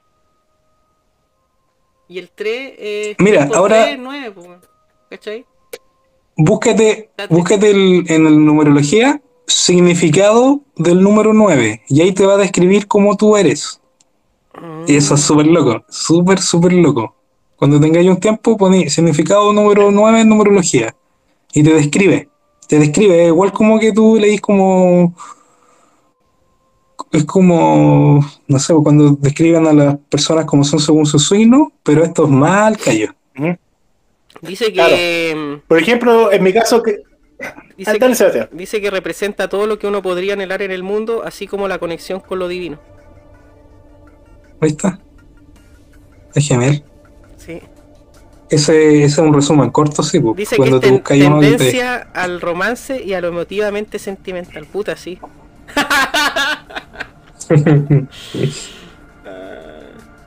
Mira, el Manuel dice que quedó pillo. A ver, el Manuel le salió. Eh... Ah, no veo todo el chat. Ah, pero Don, que habla lo tuyo mientras. A ver si yo puedo ayudar al Manuel por otro lado. Eh, no, que justo cerré la página. Eh, dice. Eh, ¿Qué pillo? Ahora sacaron un número y de qué lo y te da lo que eres. Sí, Ah. es el número de vida. Se llama Sí. ese número. Es que, es Sí, que al, que sumar la totalidad de los números de día, fecha y año. al Manuel le dio 2021, entonces su número de vida es 2 más 0 más 2 más 1, el 5. El 5 es tu número, Manuel. A ver, le vamos a poner significado al número 5. Espérate, Manuel. Estamos trabajando para usted. Yo voy a buscar el cargador, chiquillo, porque se me está descargando el celo. Mira, el número 5 dice simboliza. A ver, cargando. Eh, dice que simboliza la libertad, la curiosidad y el cambio, el deseo de vivir aventuras y explorar nuevas posibilidades. Sin embargo, este número significa más que energía y entusiasmo desde la biología y la astronomía hasta la fe. Bueno, y después ya es un texto súper grande. Pero es más o menos eso. Súper interesante. Mira, y al, al, al amigo del Tube Teatro le había salido el 98. Yo creo que también le había salido el mismo. A ver. Deja ver el chat, que él también puso su número. Ah, no, no. En 1998 fuiste a ver el Titanic. me está weando a mí. Uy, el Titanic no me gusta, man. No me gusta. peliculaza, compadre. No me gusta la película, man. De verdad. La, la odio. Funao. Por no gustarle el título. Ojalá, ojalá que se hunda el barco. eh. No, es que no me gusta y. Y esa de la, la mano en el auto, esa es la única escena que me gusta. Ni caliente. Así que. Mira, cacha lo que te, te voy a decir mi número y, te, y vaya a quedar marcando ocupado. O sea, dice: En numerología, el 7 describe a los pensadores, intelectuales, filósofos, estudiosos que analizan todos los ángulos antes de llegar a una conclusión. Sí, pues sí, eres más toc que Pues, la chucha. por eso, pues. ¿Ah? Eres más toc que la chucha. Sí, weón. Por eso pueden sentirse indecisos e intranquilos, pero tienen la personalidad creativa e ideas brillantes. Su alma soñadora y tienen una manera de pensar muy única. Es verdad, es verdad. To- todo caso, chiquillos, para que lo sepan, yo paso diciendo al Sebastián casi todos los días, oye, tengo esta idea, tengo esta weá, podemos hacer esto. Sí. Siempre paso con una idea. Qué bacán. Es verdad. Me fantaseo mucho, ese es el tema. De repente yo me voy bipolar. Pero está bien, pues, está bien. Tenéis que ser así. pues. Oye, llevamos 2 horas, dos horas 40, loco. Sí, Pasó rápido. está bien. Ni se siente. Oye, sí, no me he dado cuenta. Y como le dije delante, quedé con muchas preguntas, pero yo creo que lo voy a tener que resolver yo porque son preguntas No, pero eh, más que todo orientadas a, a la existencia. sí. lo único que lamento un poco los problemas técnicos al principio, pero fue la internet, fue mi micrófono. Pero el video de YouTube va a quedar perfecto. Ese Sí. tiene un poco de interrupciones, sí, un poco de momentos que yo no escuché bien el micrófono, pero se entiende prácticamente todo.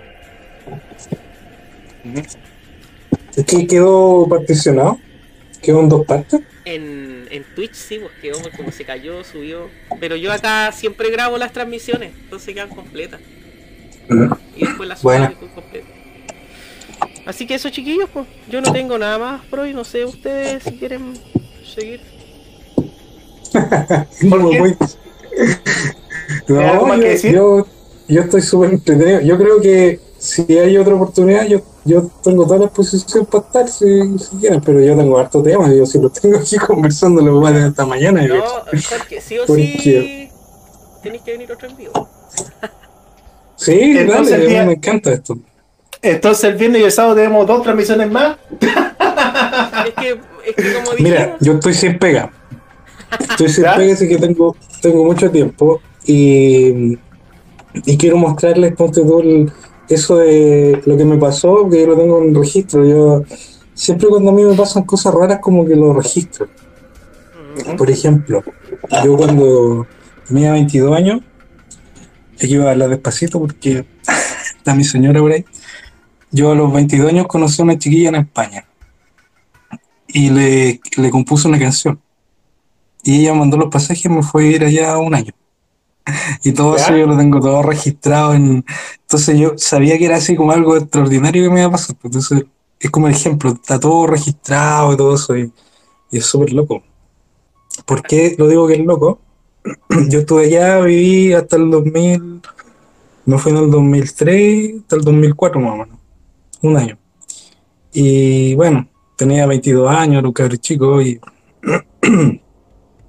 cuando estuve allá, imagínense, veía alemana, francesa, italiana, yo de la mano con esta loca y miraba así y me decía, oye, pero si estáis conmigo. Y le decía, pero es que no se ve en Chile, que no se ve en Chile. Hoy día yo no daría esa respuesta, porque entonces al final terminamos en mala, así, mala, yo me vine, toda la cuestión. Y después, 18 años después, me volvió a escribir. Y eso ya está como para escribir un libro igual. Eh, y sí, pues me dice que, que, que siente que perdió 15 años de su vida y la cuestión, y, y me dice que me vaya. Y me- yo le digo, no, pues ya tengo mi señora, mi hijo, pero vente con ellos, pues. Entonces, eh, tal como eso, tengo todos los registros. Eh, cuando me pasó esto del- de este caballero que me dijo, hable con Dios y le van a pasar cosas, yo empecé a registrar todo eso, tengo las fotos y todo eso, como te digo, que, que empecé a pedir puras estupideces. Porque, o sea, para mí en ese momento eran cosas que, que eran importantes, el, el- el tener una oficina más grande, un estatus, el ganar más lucas, pero no sé, pues podría haber pedido dinero infinito, no sé, pues. Es como, es como la lámpara mágica, así como que te ponen la lámpara mágica. Es que, no sabes qué es hacer. que, es que, ¿cachai? Yo ahí, yo me di cuenta, o sea, yo siempre he creído en Dios, pero ahí me di cuenta que, que uno no pide, yo por lo menos yo, yo siempre daba gracias. Da como lata a veces pedir. Uno como que dice, no, ¿para qué? Cuando uno dice, eh, ya, voy a hacer un, por poner un ejemplo súper vano, así, voy a hacer un like y quiero que no me vea mucha gente, pero por dentro uno quiere que lo vea todo el mundo. Sí, No sé, no sé si, no sé por qué uno hace eso. por humilde, no sé, puede ser, ¿cachai? ¿Cachai? Pero, pero al final es verdad eso, uno, uno tiende a no pedirle a Dios, tiende más a agradecer y a pedir con miedo, así como si Exacto. si se puede, ¿cachai? Claro. Entonces, Y, y si tú te vas al lado religioso, se supone que Dios es tu padre. pues, Entonces, cuando, cuando tú tienes un hijo y tu hijo tú pide, tú siempre le vas a dar. Ahora, hay un punto aquí, porque si bien yo aprendí eso y después dije, ya, lo voy a hacer, voy a pedir nomás. Pero, por ejemplo, si, si tú pides, te voy a dar un ejemplo, mucha plata, y te llega esa mucha plata, pero tú no sabes eh, distribuir o, o manejar la plata, si tú lo veis de una forma como que un padre te está, te está haciendo, te va a decir, no, yo no te voy a dar más de lo que tú puedas tener. No sé cómo explicarlo. Es como cuando tú tenías un hijo. Está preparado para tenerlo. Claro, como- te voy a poner el ejemplo de un hijo. pues, un hijo. Tu, tu- tu hijo te dice, papá, dame 10 lucas. Ya. Tú tenés las 10 lucas, le das las 10 lucas. Y veis que tu hijo hace puras cagas con las 10 lucas, se compra puros dulces. ¿Qué es lo que haría un niño? ¿cachai? En, en este caso, nosotros somos, de cierta forma, niños que estamos actuando como, como grandes. Yo siempre lo digo pensando, hablando de mí. Yo siempre he dicho que soy un, un niño en un cuerpo de un viejo. Pero si yo tuve esas lucas y, y no, no supe cómo. No sé cómo ¿cómo explicarlo. Hay, hay- sí, pues hay como, incluso, ya sí, mira, como digo, yo fui, yo fui eh, católico y hay parábolas que hablan de eso incluso. Cuando dice Dios le dio eh, una moneda tanto, no sé si era una moneda, no sé, y ese la enterró. Después el otro la dio, el otro la guardó. y el otro la invirtió. Y después cuando fueron y, le rendieron, él le devolvió lo mismo, no sé si esto es como súper religioso, pero y después como que él retó al que, al que la escondió, po. Y al Claro. que la guardó igual, y felicitó al que, al que como que la, la supo hacer, y eso tiene que ver también con la lógica de cuando uno habla de la plata, porque la plata trae la plata. A, a mí me ha pasado que yo tenía mucha plata y como que me, como que me siento culpable, güey, una estupidez, po. Si no, yo creo que tiene que ver con lo que nos han nos han enseñado, puede ser. Sí. Sí. Es que, es que la sociedad, la sociedad ve al, al millonario como malo. ¿Cachai? Como, como, como que es malo tener plata porque por la avaricia se relaciona mucho. Con la avaricia. Claro, mira, voy a dar un ejemplo súper burdo, capaz que sea funado, pero está ahora que está en boca de todo el tema de Carol Dance, ¿cachai? Que es súper funado el tipo, pero el cabrón fue súper humilde, po, ¿cachai? Venía viviendo de una, de una toma en una media agua y llegó a donde está ahora. Está funado. Entonces una cosa no quita la otra. Sí, no, se está funado, lo que sea, ¿cachai? Pero, Pero a lo que voy, no, parece que fue, ¿no? claro, pero a lo, a lo que voy es el hecho de cómo una persona desde lo más bajo puede llegar a lo más alto y, y eso le causó mucha envidia al, al resto de las personas. Bueno, los mismos futbolistas. Eh, a ese es el punto Sí. también. ¿Cachai? En mi Mira, yo siempre. Hay un tema que se habla de, de la gente de plata que dicen que es mala. Y yo la otra vez estuve viendo un reportaje, no sé si un reportaje o una reflexión, que uno, cuando tiene plata, es quien es nomás. A lo mejor siempre fuiste malo y como no tenéis plata no, no podías hacerlo porque no todos los que tienen plata son malos, pues hay gente que tiene plata y es buena. Sí. De hecho, la gente más mi- millonaria, así, los que más tienen, esos tratan de como no mostrarlo, si se visten con ropa que, que no llame la atención, no ojimiento. claro. Entonces, no necesariamente el tener plata es ser malo.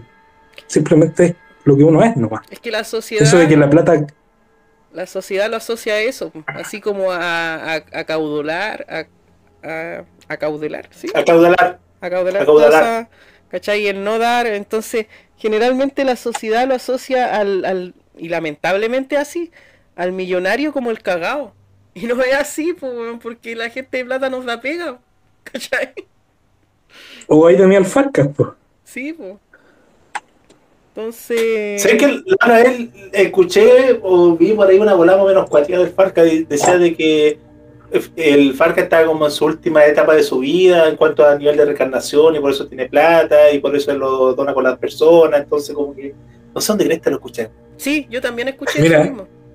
Sí, Mira, Sí, o sea que cuando, cuando llegáis a tu, a tu última fase, soy como que lo tenéis todo, soy como...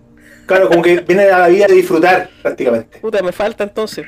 Me faltan como, me faltan como unas 30 vidas más. Yo, me que sacó la palabra. Cuático. Oye, pero, pero mira, ya, fuera el deseo, si te vayas a la, a la- Al final, para lograr lo que tenés que hacer, entiendo yo, es, es hacer la misión que se te dio nomás, pues. Yo no sé por qué no la hacen.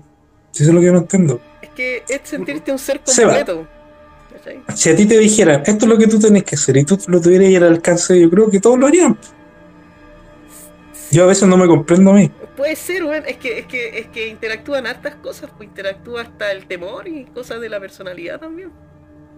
Lo que hablaba el, eh, Donkey antes que, que tiene que ver con el con los astrales, que eso a mí me lo explicó mi hermana, que va en capas, las primeras tres capas, me parece que tiene que ver con las personas que, que le quedan cosas terrenales, que le gustan las cosas terrenales, por eso no pueden ir subiendo.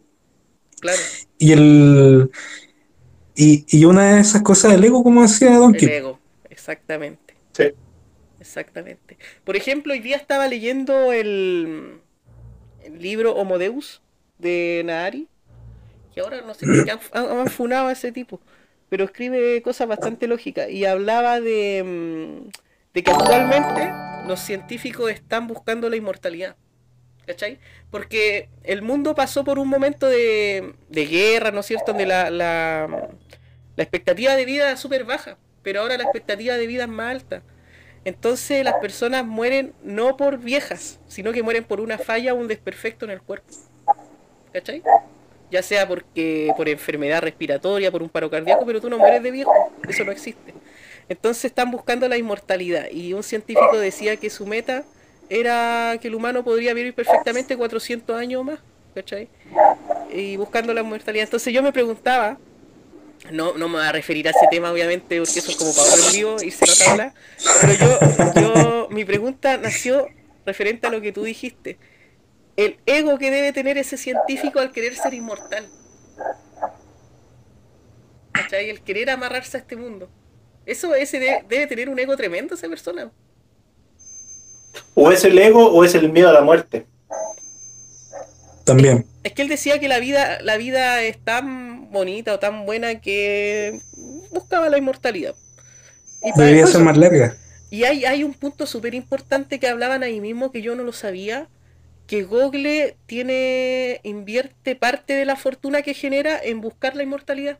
Google, Ah, sí. sí. Sí, tiene una, Mira. una cosa que se llama, una sección que se llama como Google Research no sé cuánto, que son fondos para investigación. Y lo invierte en buscar Hay que poner, hay que googlearlo. Hay que googlearlo. Capaz que se nos caiga el envío. ¿Te imaginas, eh? Oh, No, pero, pero buena. no, y Google, Ahora, Google también, mira, relacionado con otro tema que íbamos a hablar otro día, pero Google también invierte en inteligencia artificial y creó una que se llama Lambda. La cosa es que este científico que creó esta inteligencia artificial eh, declaró mediante Twitter lo que le pasó, porque él le preguntó eh, sobre qué era para ello la, muer- la muerte y, y la inteligencia artificial por primera vez en la historia dijo que tenía miedo a morir, a que fuera desconecta. Entonces es un tema casi tenebroso, ¿cachai? Que a una inteligencia artificial tenga miedo a morir, ¿qué estamos creando? Claro, o sea, el tema de el mensaje eh, oculto que está ahí es de que finalmente la inteligencia artificial tiene conocimiento de que tiene vida. Exacto. pero, pero tú cuando desconectáis la inteligencia artificial, ¿muere? Ah, No lo sabemos. Pero, pero no, ese, ese otro tema para otro en vivo, porque yo, yo la, el tema del, del internet y todo eso, yo lo veo como un paralelo a esta vida. Sí, por ejemplo, lo otro que, la otra pregunta que queda dando vueltas cuando estaba viendo ese tema es cómo sabemos si la inteligencia artificial tiene conciencia o no. ¿Cachai? ¿Cómo vamos a saberlo? Entonces. Pero es como para otro en vivo, podríamos hablar otro día de esas cosas.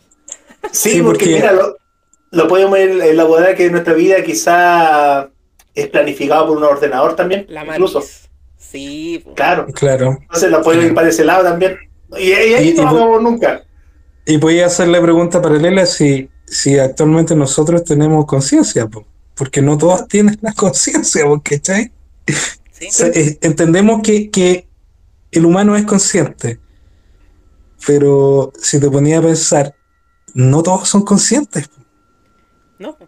Entonces ¿A qué me podemos refiero pensar de que podemos pensar también de que no todos somos humanos, entonces. Sí, po. Bueno, como hay- la otra vez el, el Seba, Eso a lo el Seba dijo, yo vi un en vivo de, de que tú no sabes quién es la persona que está al lado. Y, y la tiraste así sin decir el contexto, porque yo dije, ¿qué, ¿en qué estás hablando del Seba? No, yo no te caché en ese momento cuando dijiste eso. Pero después se entiende, se entiende que, que hay, hay vidas artificiales, po. si te pones a investigar, pues yo tuve que investigar para cachar qué estás hablando. Exactamente. Hay, como se dice, hay PNJ o bots. No, no bots, la palabra es. Uno cuando juega un juego en computador, hay siempre un vendedor que dice, ¿qué quiere? Y siempre habla lo mismo. Hay personas. Welcome. ¿Cachai? El welcome, ¿cachai? Hay personas que están ahí solamente para cumplir esa función y no son personas, son robots. Mira la herramienta. no sé, weón. Pero es un tema súper cuático. Eh, No, sí, yo, yo te entiendo, si tiene que ver con que para seguir la realidad, si es que uno toma el tema desde esa teoría o de esa conspiración. ¿Tú de que esto no es una verdadera realidad. ¿Ustedes se han preguntado alguna vez? Yo sé que sí, porque a lo mejor no. Yo me lo he preguntado. Si yo soy lo único real y el resto no es real. ¿Te he preguntado eso? Nos descubrieron Donkey. y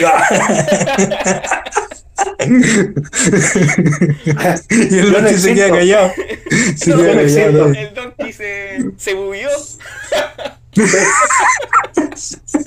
Yo soy la inteligencia artificial. Quedó bugueado el donkey, weón. Se desprogramó completamente. Ah, pero es cuático, es cuático. Yo, yo desde chico me pregunté eso y dije, si yo soy el único actor en este mundo y el resto solamente actúa para mí, y a lo mejor Australia o Europa no existe porque es mi entorno nomás. ¿Cachai? Mira, Me acordé cuando, a mí cuando cuando- Dale, dale. Me acuerdo que los españoles dijeron que Chile no existe. Hace poquito fue noticia eso. Sí. Y no existe. Yo vivía allá, yo vivía allá en España, no, pero y ellos no tienen ni idea de Chile, no, no todos, pero la mayoría tú les decís, soy chileno, ¿y qué es eso? Pero piénsalo, pues si, si nosotros sabemos de España porque ellos no, no, no colonizaron, ¿por qué ellos tienen que saber de nosotros? Porque yo cuando le comento eso a mi señora me dice, pero es que eso es cultura general. No necesariamente. Hay países que uno ni sabe. A mí me pasó, porque tú cuando a mí me dijeron yo soy del Salvador, viviendo allá, yo pensaba que El Salvador era una, una parte de acá de Chile, pues, no un país. Mm. Cacha mi ignorancia. pues. Y hay muchos países que uno no, de repente ni sabe que existen. La Guayana francesa, weón. ¿Cuál es ese país, weón? Está acá en América. Surinam, weón. ¿Cuál es ese país? Yo no sabía esto. a mí, te quería decir algo antes que se me fuera la idea. Yo cuando chico, a mí me pasaba algo similar, pero, pero no, no al, al pensar de que si yo era el único real, sino que yo me miraba en, en los tantos espejos que hay en la casa de mi vieja y, y yo me miraba y como que yo no sabía quién era. Oye, es súper rara la, la sensación. Yo me miraba al espejo, sí, y yo decía, ¿quién soy? Una pregunta así como de loco. Pero ahora entiendo, ahora entiendo, ahora ya viejo, que el que se estaba haciendo la pregunta ahí era el inconsciente o el supra, Claro, ¿cachai? claro. que te miráis y decís, ¿por qué chucha estoy aquí? Y ah, incluso hasta hoy día me pasa que yo me siento que soy de otra forma, Mm, ¿cachai? Sí. Yo no me siento ponte tú de la edad que soy, ni, ni lo que proyecto. A mí, yo ponte tú lo grabé, eh, yo fui a un carrete y era, y era de una amiga que igual es viejita. Y no viejita, tenía 50 y algo, pero para mí eso ya es viejo, yo tengo 40, ¿cachai? No, no voy tan lejos. Pero sus hijos, sus hijos, el comentario que dijeron, después de que se copetearon y todo, dijeron, aquí hay un weón que es así como súper eh, místico. Y yo, y yo no, no tengo idea que yo proyecto misticidad. ¿cachai? O antes que a mí me miraran y me decían, tú soy rockero. Ya, Claro. está bien, y a mí me gusta el rock, pero tampoco quiero así como mostrar que soy rockero, eso es cuando uno es adolescente, pues, ¿cachai? Claro. Ujú. Oye, que soy disperso para hablar. Mira los comentarios. eso- Tan buenos. El Cristian dice, yo me he visto como hippie y no tengo plata. Después dice, una medium dijo que casi todo el mundo está en su última fase. A lo mejor, a lo mejor. Mira, tengo que- algo que decir referente a ese comentario. Pues ponla así, voy a seguir leyendo los comentarios. El Cristian dice, hay gente sin alma. Ah, Sí. mm. Y mi mamá dice, ¿ustedes se han preguntado qué hago dentro de este cuerpo? Es un poco lo mismo que contaste tú recién, po. sí, sí, me, pero eso me pasó cuando era chico, que, que no, no entendía para dónde iba la micro. Mira, referente al comentario de, mm, de Cristian, que dice que casi todo el mundo está en su última fase, he escuchado algo súper cuático, cuático en el sentido de que hay que tener la mente súper abierta para lo que va a decir, pero el mundo en sí es un ser vivo, Ah, no, está claro. ¿cachai? Es un ser Eso vivo está con conciencia. Mira, eso que tú estás diciendo tiene mucho que ver con nosotros. lo que tú le hacías Y esto, y esto, ojo, que fue algo de lo que yo hablé en vivo. Y yo después dije, ¿por qué dije toda esa weá? Yo no era el que estaba hablando. Todo lo que tú le botas al planeta, es decir, contaminación y todo eso, te lo estás haciendo a ti. ¿Cómo, cómo te, lo, te lo puedo demostrar? Por ejemplo, en el mar. Si tú contaminas el mar y haces mierda al mar, le tiráis plástico, le tiráis toda la cuestión, el pez se come eso, ¿cierto? Sí, Y después tú te comías el pez. claro. Claro. Y llega Entonces, el, el daño que tú le hacías al planeta, te- de una forma directa o indirecta, te lo haces a ti. Y eso tiene que ver con la conciencia. sí, O sea, tú decías, ¿todos somos conscientes?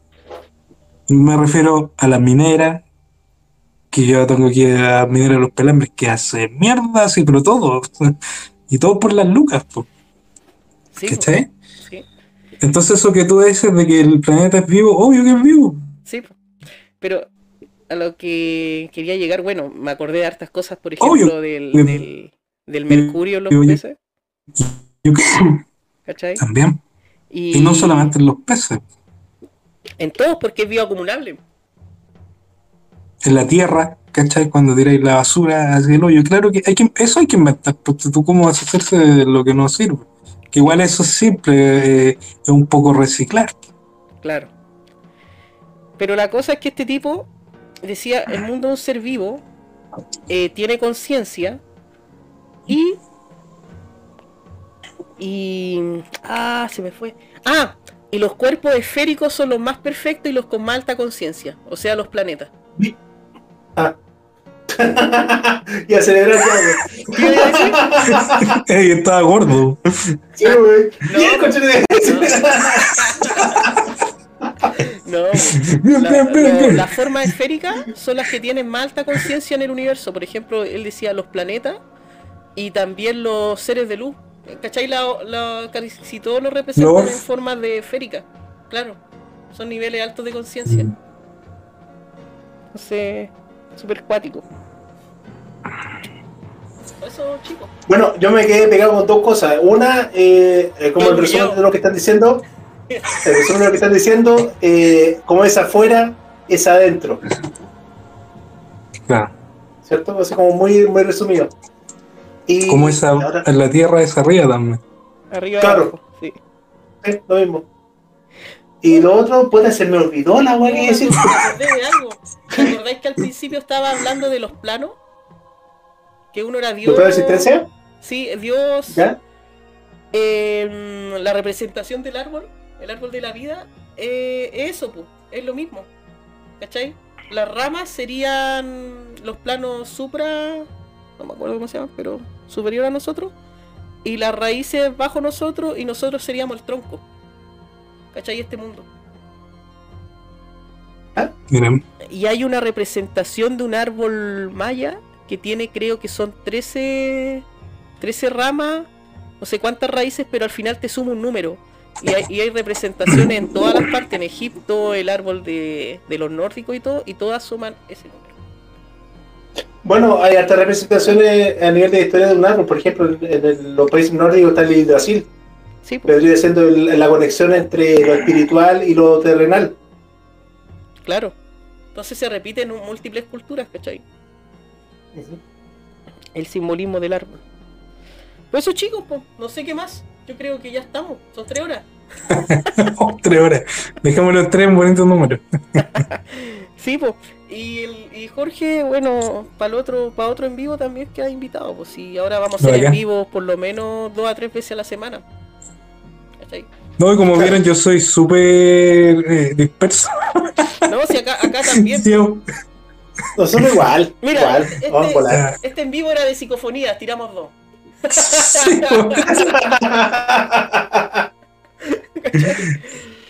Pero esa es la esencia de los visitantes, si no es Qué bacán. hablar de un tema, sino que hablar muchos temas y, y tocar casi todo. Pues pasamos hasta por inteligencia artificial, el Donkey está se bugueó, pues, weón. No, muy bacán. Muy bacán. Es muy, muy grato este, este en vivo. Yo, como te dije, yo había estado en otro, que era ese del espacio Omni, y cuando terminó la, la transmisión me retaron más que la chucha. Me dijeron, no, hay que hacer una pauta y no hay que salirse. Y No. yo dije, no, nunca más, Mira, chao. nosotros con el Donkey un tiempo fuimos así, ¿no es cierto, Donkey? Sí, Quedamos sí. más Y estresados. nos que la aburríamos, nos aburríamos. Peleábamos, weón. No, fue a la, a la cresta, ¿no? Sabes que relajado nomás y al final el conocimiento.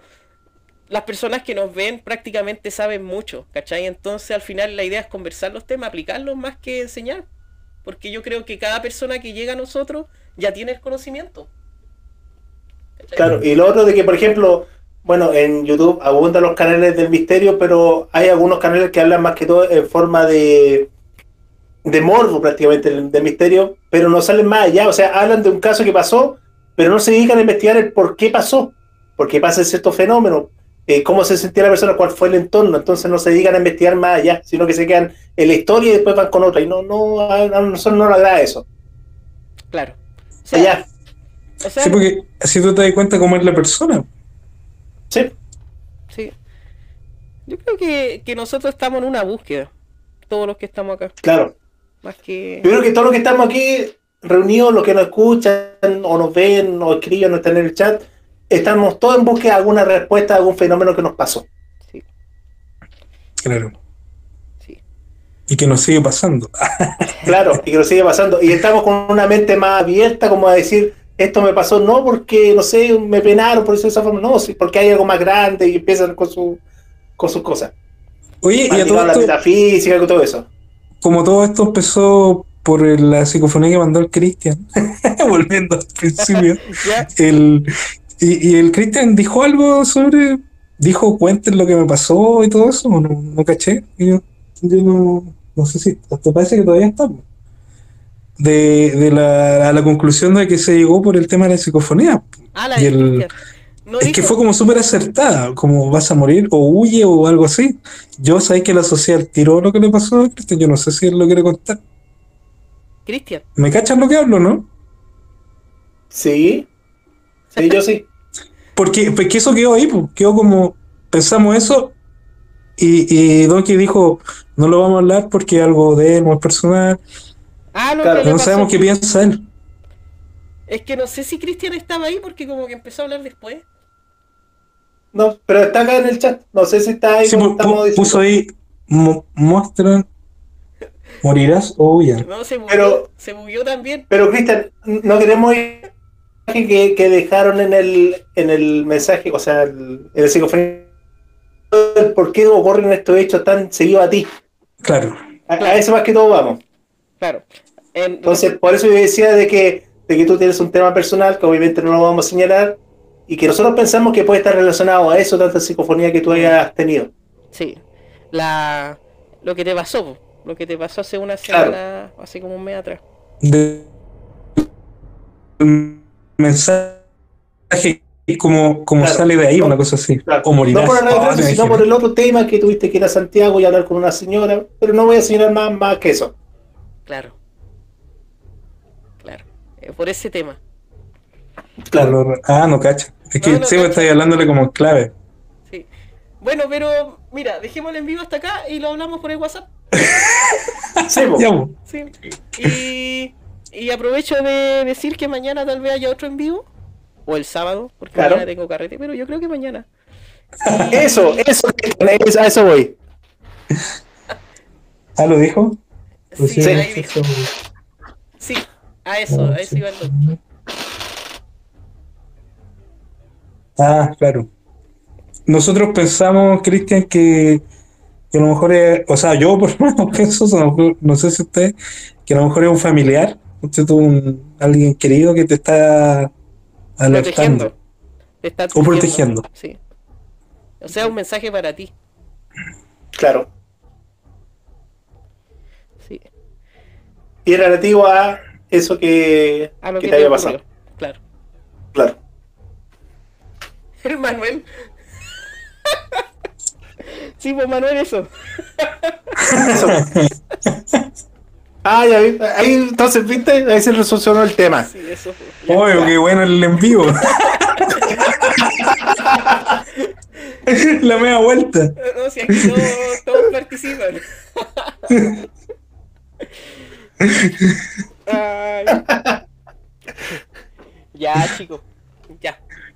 Hoy Eh, un, un agrado, chiquillo, me cayeron súper buenos, yo ya los conocía, pero es distinto aquí. Es Sí. como que estuviera ahí con ustedes, muy bacán. sí, Y ojalá se haga eso de juntarse, sería muy, muy genial. sí, yo creo que tenemos que Sí, organizarnos. Un viejecito, un, unas buenas grabaciones, unos guitarreos por ahí. Sí, sí, es que lo, lo, lo bueno del canal que hay mucha gente que le gusta diferentes cosas. Por ejemplo, al Marcelo le gusta el Urbex, ¿cachai? Entonces se puede hacer algo grande. Sí. Así que eso chicos, eh, nos vemos en el próximo en vivo. Vamos a anunciar fecha, parece que mañana hay uno. Yo tengo un carrete, pero yo creo que llego a las 11. Espero que el don que esté despierto. No toméis pastilla mañana. Ya, ya. Eh, y Jorge, igual que ha invitado a cuando Genial. quiera y puedas. po. Ya, pues, no, yo tengo mucho tiempo ahora. y tengo mucha historia ahí para contarle igual. Sí, Entonces mañana se nos viene la segunda parte. Denle nomás, yo tengo toda la disposición. Me sentí muy bien, sí. muy grato todo. Si aquí, aquí, Ah, genial. aquí la cosa es, es partir hablando algo, ese, ese lo- nos falta, el puntapié inicial y después se parte al tiro. No hay como pararlo. Claro. Ya. Así que eso chicos. Ya, nos vemos en el próximo en vivo. Este video queda en YouTube en las 24 horas, como dice el reglamento de Twitch. Chupando las patas. Así que nos vemos en los siguientes. Eh, que estén bien. Chao. Cuídense. Chau, chau.